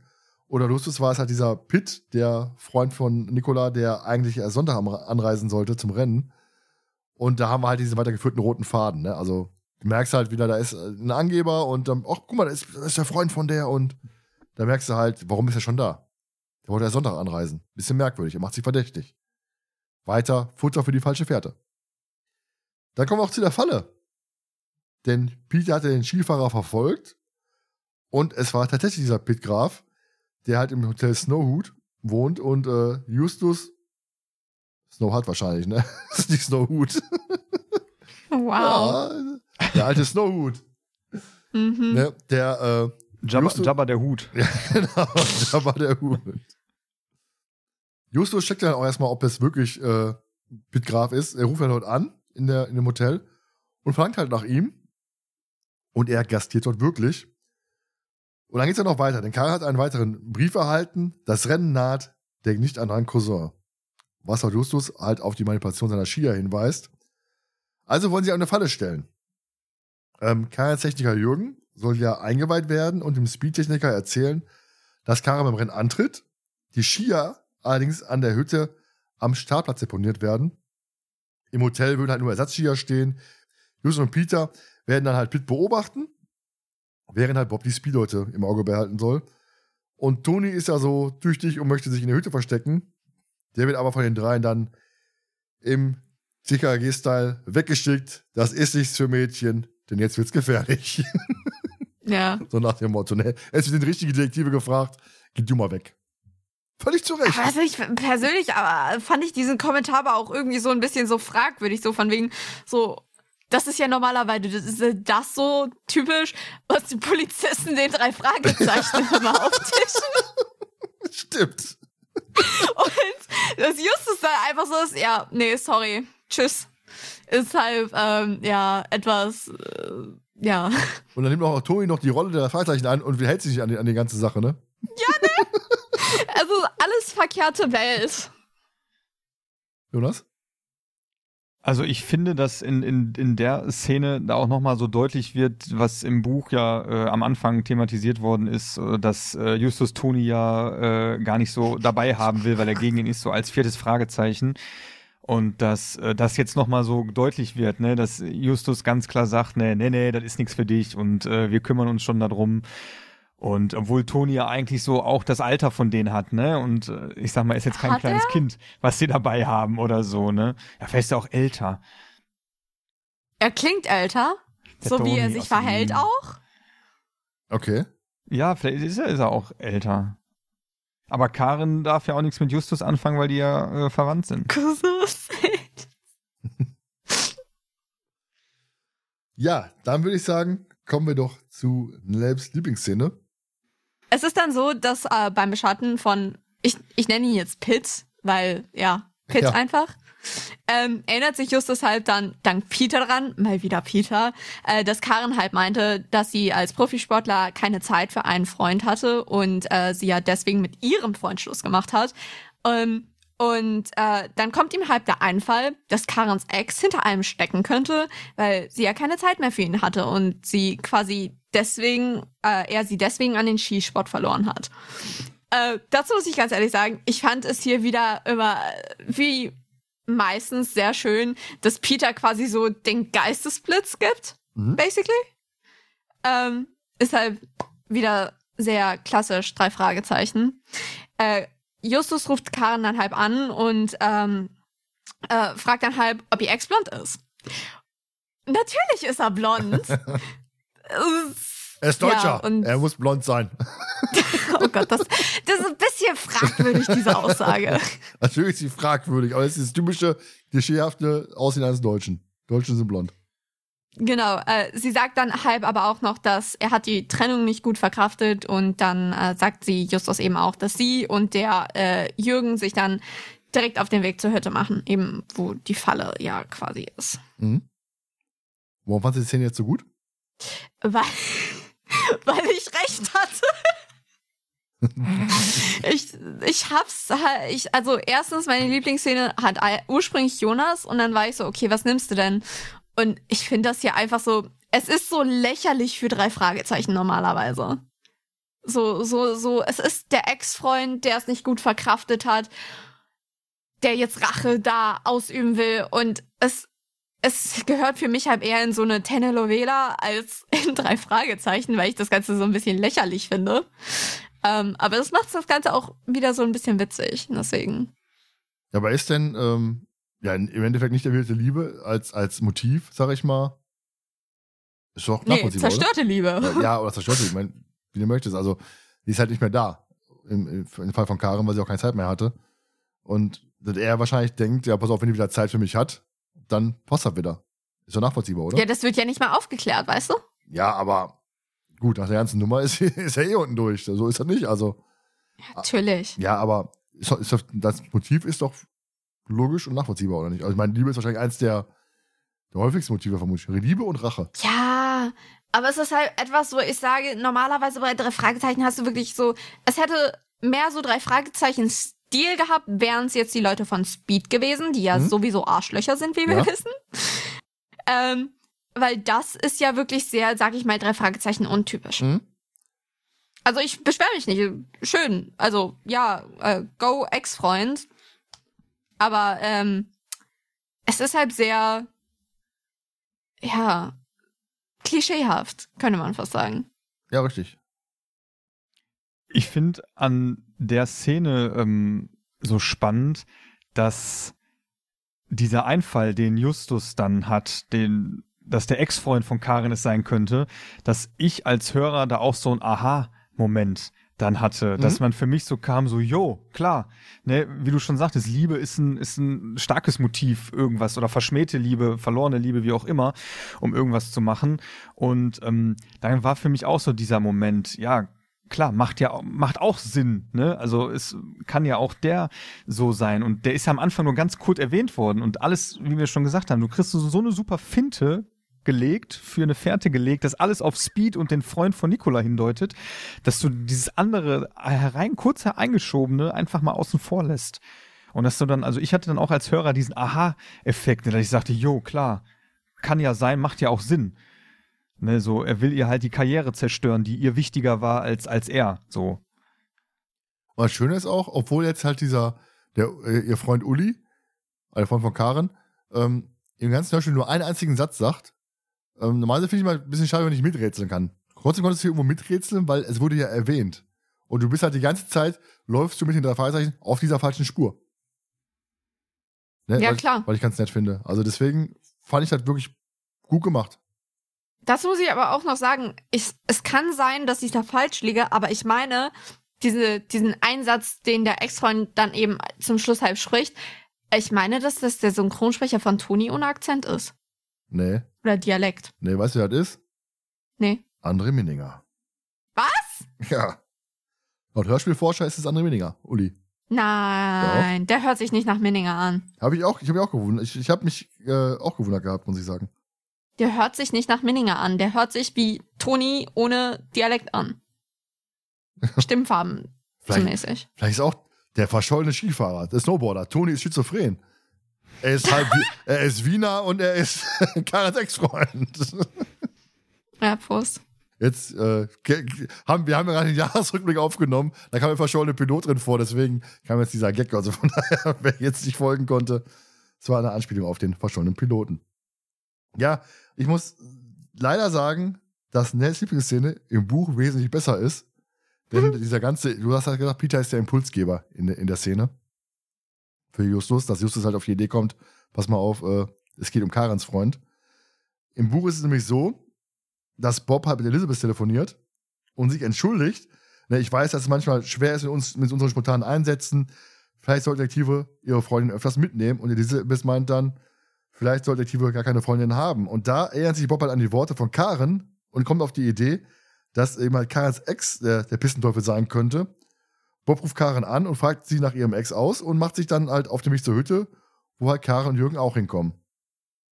Deswegen fand ich das eigentlich ganz schön. Da merkst du halt wieder, ist die Freu- Freundin rausgeschmissen worden, vielleicht auch einen Sprecher gespart, ne? der, der, die Sprecherin von Elizabeth einfach mal aus, ausgespart und gut ist. Finde ich jetzt in dem Fall jetzt noch nicht so dramatisch, nur das Ende wird noch anders im, Buch als im Hörspiel. Der Satz, though, von Elizabeth, Was? der, Vielleicht äh, sollten Detektive gar keine Freundin haben? ja, ähm, ich würde mal sagen, da läuft's gerade nicht so gut in der Beziehung. Ja, wobei, wobei ähm, die, Bob ist ja auch sehr, also das Gespräch an sich ähm, liest, liest sich sehr harmonisch, muss ich sagen. Elisabeth das mehr so, nicht, nicht so aus Trotz sagt, sondern so ein bisschen enttäuscht ist, dass Bob halt jetzt weg ist und aber ich, die, die sind auch so, die bedanken sich auch bei ihr für den, für den Tipp und so weiter und so fort und also von daher, das liest sich sehr harmonisch, obwohl es sich jetzt anhört, als würde da kurz vor der Trennung stehen. Weil Brenda schon in der Tür steht. Nee, deswegen finde ich ein bisschen schade, dass immer jetzt noch nicht ganz so schade wie gleich am Ende. Ähm, was ich aber auch ganz witzig fand, jetzt um ins Hörspiel zu springen, Peter sagt ja dann noch zu Justus, was machen wir Bob? Wie erreichen wir ihn? Und Justus, das ist jetzt nicht so wichtig, Hauptsache wir kommen rechtzeitig zur Hütte. Scheiß auf Bob, ist egal. Lass dir mal die Leute von Speed beobachten. Wir fahren, wir fahren jetzt zur Hütte. Sehr assi, muss ich sagen. So, und jetzt kommt natürlich meine Lieblingsszene. Das Ende, ne, jetzt kannst du dich beschweren, dass ich mal das Ende genommen habe.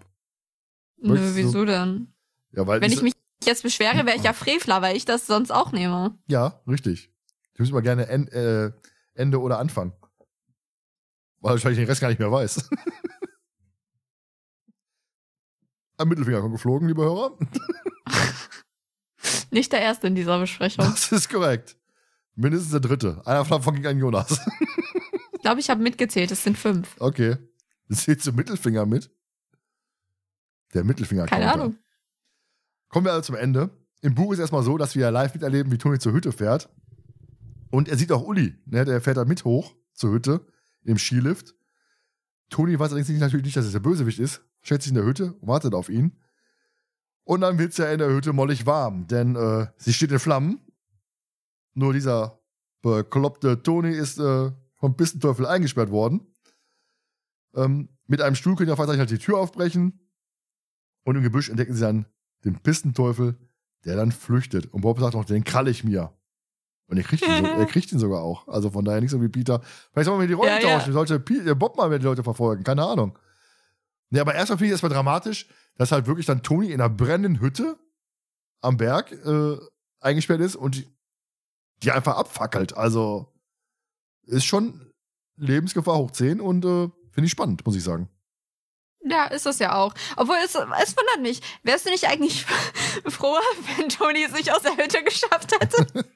gegrillt worden wäre. Und du wirst Ja. auch froh, erste Leiche. Oder eine Leiche. Eine Live-Leiche. ah ja, stimmt. naja, ist ein bisschen. Ich muss weit auch zu, zu der äh, Szene sagen, ich finde, das ist auch äh, von dem Toni Sprecher auch ganz gut gemacht, ne? Dieses Hämmern an der Tür, ne? Ja. dieses Hilfe, Hilfe, ich bin hier drin. Also du hast wirklich so dieses, diese Dramatik, ne? Die wird dann nochmal sehr deutlich Mhm. auch in der Szene. Ja, jetzt stell dir mal vor, du hast die Dramatik vorher noch von der verschollenen Szene in der Hütte, ne, wo Mhm. Peter halt wirklich dann bedroht wird. Du hast diese, dieses brennende Haus, du hast ja wirklich, und dann hast du den Arsch auf Karen noch. Also eigentlich durch die, diese drei wirklich spannenden Situationen hättest du dem Fall noch ein bisschen mehr Spannung geben können im Endeffekt hin- hinten raus. Definitiv. Ja, ist halt so, dass ähm, halt Karen und Jürgen den Pistol wieder den Weg abschneiden mit ihrem Schneemobil und Bob ihn kaputt macht. also er fällt über ihn her.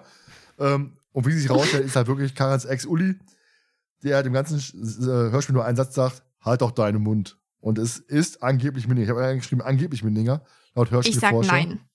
Vielleicht wissen die Hörer mehr. Weiß, Hörspielforscher hat geschrieben, andere Minninger. Ich Die- sag nein. Die sind da eigentlich sehr, sehr ähm, nachhaltig, was das angeht.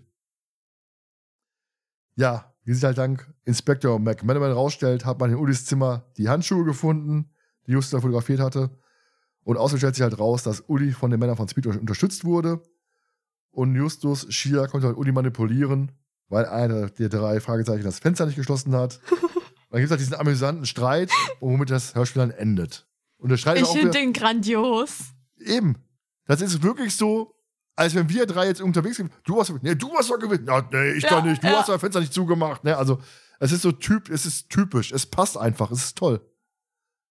Es sind passt. halt so Freunde und Teenager unter sich. Ich habe ich hab das auch mit Mara wieder äh, gehört und äh, wir beide haben uns nur so angeguckt und waren so direkt so, hm, das könnten wir sein. Also ich, ich finde generell diese ganze Endszene, klar, wie sie dann Uli halt dann zur Strecke bringen, er wird halt gestoppt, äh, Bob äh, ne, er fällt dann immer her. Finde ich okay. Ich weiß nicht, was, wie findest du die Szene?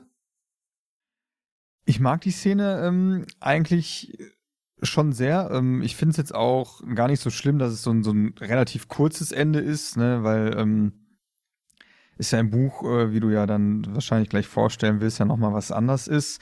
Und den Streit am Ende, der ist halt auch wirklich witzig. Authentisch. das ist so dieses Ja. typische, äh, wie so, wie so, ähm, ja, wie so eine Folge enden kann. Ja, statt einen blöden ohne Lacher. Abschlusslacher. Ja, musst du lieber dann sowas, als statt Ja, einen genau. Kein Abschlusslacher, Abschlusslacher, kein blöder Abschlusslacher, sondern so, so ein gequälter Abschlusslacher, sondern einfach ein, ein, ein, ein äh, Streitgespräch unter Freunden, wer jetzt denn das Fenster aufgelassen hat, dass jemand Ja. ins Zimmer einbrechen Ne? Und du merkst ja, es ist trotzdem am Lacher, aber nur für uns Hörer. Ja. Ja. Dann spricht man ganz kurz ins Buch. Denn da ist das Ende nochmal anders. Denn Ach. ähm, Uli kann halt auf den Skier fliehen und Toni verfolgt ihn auf seinem Snowboard und am Ende der Folgejagd springt Toni ihm mit seinem Snowboard ins Kreuz. Uff. Uli schnappt sich an Toni, drückt ihn in den Schnee, verpasst ihm eine. Zurecht. Ähm, Uli will auf Toni- Tonis Snowboard fliehen. Und dann haben wir Justus und Peter mit einem Schneemobil, Schneemobil angefahren. Und Peter schnappt sich Uli. Nein, unglaublich. Der kommt übrigens nicht weit. Denn bis zu diesem Zeitpunkt wussten Peter und Justus gar nicht, dass Uli der Täter ist. Sie kamen nur den Berg hoch, weil sie den Rauch gesehen haben und sich dachten, da ist irgendwas schiefgelaufen. Heißt, Bob ist derjenige, der den Fall am Ende gelöst hat. Es ist ein Bob-Fall in dem Sinne. Und da schließt sich halt für mich der Kreis, wir uns an den letzten Nebenfakten, dass Bob ja vorschlägt, die Ränge auf der Visitenkarte zu ändern. Und jetzt ist halt Bob, der den Fall löst, der für Recherchen aktiv tätige Detektiv. Ich finde das ganz cool, dass halt Justus und Peter mal nicht diesen, ja, wir wissen alles, wir, ja, gerade Justus zumindest, dass er eben halt der Große ist, ne? Äh, Achtung, Achtung, Justus möchte Ihnen was mitteilen. Den Fall haben wir jetzt nicht, Ja. sondern es ist Bob, der jetzt wirklich den Fall löst, der jetzt auf die, durch das Gespräch mit Elizabeth dahinter kommt, wer der Bösewicht ist, der dann Uli mit rettet. Und Jonas schläft hier gerade ein. der, der muss ja nachher schon verkneifen. Jonas hat die Augen zu, denkt sich, nee. Wach Nicht das erste Mal. Wegbleiben! Wach bleiben! Wegbleiben! Jonas, hast du Ich habe aber die ganze Zeit zugehört. Also Ja. es ist, es ist nicht so, dass ich nicht zuhöre, auch wenn ich die Augen zu habe. was hat sie in ihrer Stimme gehabt? Wach bleiben! nee, aber ich finde das schön, dass halt Bob dann derjenige ist, gerade mit dem im Hinsicht, die- dieser Anfang, Visitenkarte ändern und so weiter und so fort. Und Bob ist dann derjenige, der den Fall mehr oder weniger löst. Haben wir, haben wir das überhaupt schon mal gehabt? Wahrscheinlich schon irgendwann mal, mir fällt es gerade noch nicht ein. Ja. Ich muss sagen, dass ich es generell sehr schön finde, ähm, jetzt, wenn man Hörspiel und Buch ähm, mal so ähm, betrachtet oder den Fall an sich betrachtet, dass man viele Dinge hat, die kurz angesprochen werden am Anfang und dann hinterher noch so eine Rolle äh, Ja. spielen. Ne? Jetzt wie das mit der Visitenkarte, die soll geändert werden. Am Ende ist Bob, der den Fall löst. Ähm, der der Ex-Freund wird mal ganz kurz erwähnt, du wirst voll auf eine falsche Fährte gelockt, nur um dann am Ende diesen Aha-Moment äh, zu haben. Und ähm, finde ich eigentlich in der Folge ganz schön. Da waren sicherlich auch noch ein paar andere Momente, die mir jetzt gerade spontan so, äh, so gar nicht, äh, gar nicht äh, einfallen. Aber ähm, ja, die, äh, die ähm, Aggressivität der, der Speed-Leute vom Anfang, die dann Ja, genau. in, in, der, äh, in der verschollenen Szene, die dann da sehr stark rüberkommen. Also du hast Aspekte, die angesprochen werden und die dann nochmal verdeutlicht werden später, im späteren Verlauf. Und das finde ich in dem Fall eigentlich sehr schön. Ja, Haben eine wir drauf, selten. kann noch einen oben draufsetzen. Du hast ja die Aggressivität von, von, dem, von dem McManaman und Peter ist halt dann sehr aggressiv, bei dem, den haben wir rausgelassen, ist halt sehr aggressiv. Ja, hören Sie mal, ich war hier abseits der Piste, ein bisschen Skilaufen, äh, die, die Pisten, die für die anderen zu schwierig sind, und er, er, mault ihn ja voll an.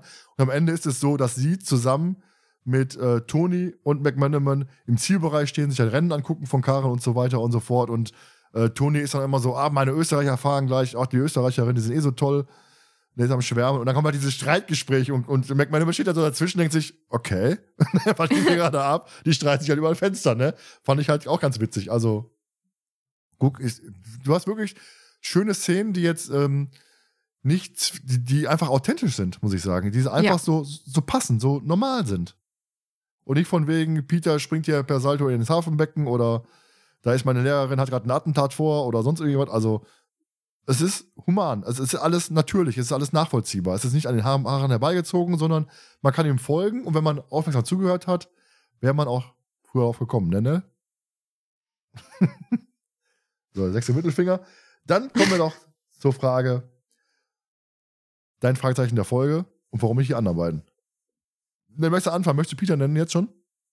Also ja. Das ist Peter. Echt? Warum? Also im Buch zumindest. Im Buch? Ja. Ist ja noch mehr Bob? Nö. Findest du nicht? Okay. Nee, also nur weil Bob den Fall löst, muss ja nicht heißen, dass ich ihn deswegen gut Ja, warum denn finde. Peter? Weil er gefangen genommen worden ist oder was, der Vollidiot? Ich mochte seine Szenen sehr gerne tatsächlich einfach. In den Büchern. Mhm. Äh, im Buch.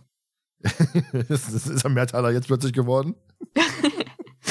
Nee, ähm, ähm, in der Folge kann ich gar nicht eine Person sagen, weil, wie gesagt, ich mag das Zusammenspiel einfach sehr gerne. Wie die sich aufteilen, wie sie dann aber auch miteinander interagieren und vor allem Dingen der Schluss, den finde ich sehr, sehr toll. Ja, kann ich definitiv nachvollziehen. Was bei dir? Fragezeichen der Folge. Ja, ich sehe es ähm, genauso äh, wie Nell. Also für mich ist das Fragezeichen der Folge Justus Peter Bob, weil äh, die Harmonie der drei, das ist halt wirklich so ein Fall, wenn, wenn die äh, auch ähm, schon am Anfang ist es halt so schön beschrieben, wenn sie jeder geht einer Tätigkeit nach. Der eine geht einkaufen, der andere besorgt sich Pistenkarten und oder Mhm. Skikarten, der andere besorgt sich dies und das und dann auch im späteren Verlauf des Falls. Ne? Also Peter beschattet die Leute von Speed, Bob macht dann irgendwelche anderen Recherchearbeiten und äh, Justus geht, geht anderen Spuren nach. Das ist so, wie ich es mir eigentlich wünsche, wie es sein sollte, dass die schön als Trio harmonieren. Ja. Ja, definitiv. Er geht mir genauso. Also ich, für mich das Fragezeichen der Folge ist Bob. Allein wegen des Buches schon, weil ich das Buch ja gelesen hatte. Ähm, jetzt, wenn man ein Hörspiel zugrunde nimmt, könnte man ein bisschen sagen, ja, ein bisschen mehr so Justus.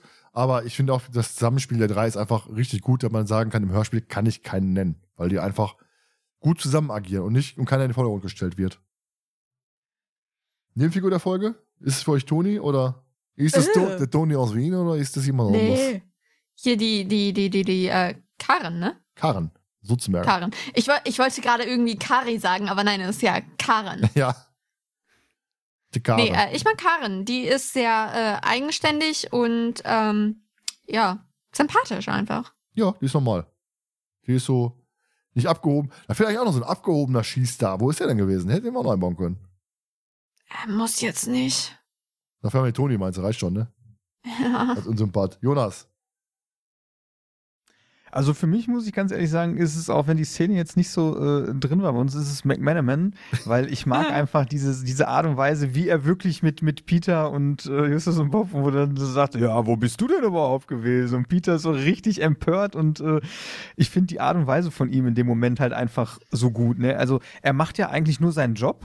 Ne, natürlich erkennt die jetzt nicht, da sind Fremde, die jetzt da sind und äh, er muss jedem Verdachtsmoment nachgehen und ich finde es halt witzig, wie er es schafft, Peter mit einer einfachen Frage, er hätte ja auch einfach normal antworten können und Ja. sagen können, ja, ich war auf anderen Pisten, die aber nicht befahren können, ne? aber er bringt nur durch diesen einen Satz Peter so auf die Palme, dass er ihn einfach komplett anmeckert und am Ende hat er dann auch so dieses, äh, ja, äh, ihr habt ein Fenster aufgelassen, ne, also deshalb ist der da reingekommen, der Peter, also er so ein bisschen so, ihr seid die Superdetektive und äh, kriegt's nicht gebacken, euer Zimmer zu schützen, weil einer von euch vergessen hat, das Fenster zuzumachen. Ich finde ihn da eigentlich sehr sympathisch. Ja, Aber er kommt halt sehr wenig vor, trotz alledem. ja, ich muss sagen, McManaman ist für mich auch Nebenfigur der Folge. Liegt auch daran, im Buch kommen ein paar mehr Szenen vor, denn ich bin gleich drauf eingegangen. McManaman weiß, hat ermittelt, dass Justus nicht der Cousin von Karen ist. Für die Polizei natürlich auch immer eben rauszufinden. Äh, als er auf die Beach kommt, spricht er mit Cotta und Cotta legt ein Wort für sie ein. Ne, kommt auch, kommt auch dazu. Dann ist es noch so, dass ja am Ende, wo ja Bob dann auf der Hütte ist, da, da brechen halt ähm, Peter, bricht dann im, im Hotel ein bei, bei ähm, Pitt um nach dem Handschuh zu suchen, ob er die Handschuhe hat. Ähm, hört dann, wie Pitt Richtung Zimmer kommt. Der wohnt in der ersten Etage, springt dann aus dem Fenster in den Schnee. Und sie werden halt quasi dort von ähm, McManaman erwischt. Und da kommt halt dieses offene Gespräch zustande. Auch eine schöne Szene gewesen. Also sind wirklich schöne Szenen rausgeflogen, muss ich sagen. Nur ich wollte jetzt noch, noch nicht mit aufbröseln, weil hätten wir nur ganz viel Buch gehabt, ganz viel Buch gehabt und wenig Hörspiel. Im Endeffekt. Ja. Deswegen wollte eine nette Erwähnung zum Ende, habe ich für das Ende, Ende aufgehoben als Kleinigkeit. Dann die Frage nach eurer Einschätzung der Folge und die Note. Jonas, möchtest du anfangen? Ähm, meine Einschätzung der Folge hat sich nicht großartig geändert. Ich habe äh, so, so in, ein paar Punkte schon. Also ich habe eine sehr actionreiche Folge erwartet, die es zum Teil auch gab, die Action in der, in der Folge. Ähm, es war zum Glück keine klassische Sportfolge, die ja nicht so gut gelitten sind. Ähm, trotzdem war Spannung in der Folge äh, definitiv drin gewesen und äh, ich, ich mag die Folge, habe sie wirklich sehr gerne gehört und äh, gebe der Folge 7,5 Punkte. Boah, viel. Ich denke, dass im letzten Jahr deine Top-Bewertung 8 Punkte waren, bist du jetzt schon gut mit dabei. Ne, bei dir? Ja, man muss ja gut starten ins neue Jahr. also, ne? positiv starten. Ne, bei dir. Stark, stark Ähm. anfangen und noch stärker nachlassen. Ähm, ja, also ich, ich fand die Folge vor der Besprechung, fand ich sie schon so okay. Jetzt, wo ich weiß, dass es in den Büchern natürlich nochmal anders ist, äh, äh, wieso haben die nicht einfach das Zeug aus den Büchern drin gelassen? Das ist so gut. Weil die Kassette nicht, nicht lang genug war. Ja, scheiß auf die Kassette. Aber ja, nee, deswegen, ja. Ich mag die Folge trotzdem, würde ich sagen, und ich gebe sieben Punkte. Auch hoch. Ja, ich habe ähm, sechs Punkte vergeben. Bleiben also noch die Punkte der Hörer. Und da hau ich einfach mal raus, liegen wir bei 6,33 Punkten. Das heißt, das Hörspiel landet bei uns auf Platz. Wo bist du? Da, da, da. 25. Ist in Ordnung. Und zwar hinter Spuk im Hotel und vor dem weinenden Sarg. Ah. Ist doch, würde ich sagen, eine gute Einordnung. Gefällt, Ja. mir, gefällt mir ganz gut, muss ich sagen. Ja, und dann sind wir für heute auch schon durch. Das war's an dieser Stelle von mir. Wir hören uns zu Folge 60, die blutenden Bilder wieder. Da ist Amara zu Gast. Könnt ihr euch Mhm. drauf freuen, die Folge haben wir schon im Kasten. Hat echt Spaß gemacht. Und dann sage ich mal, bis zum nächsten Mal. Tschüss, Kowske. also, Freunde, bis dann.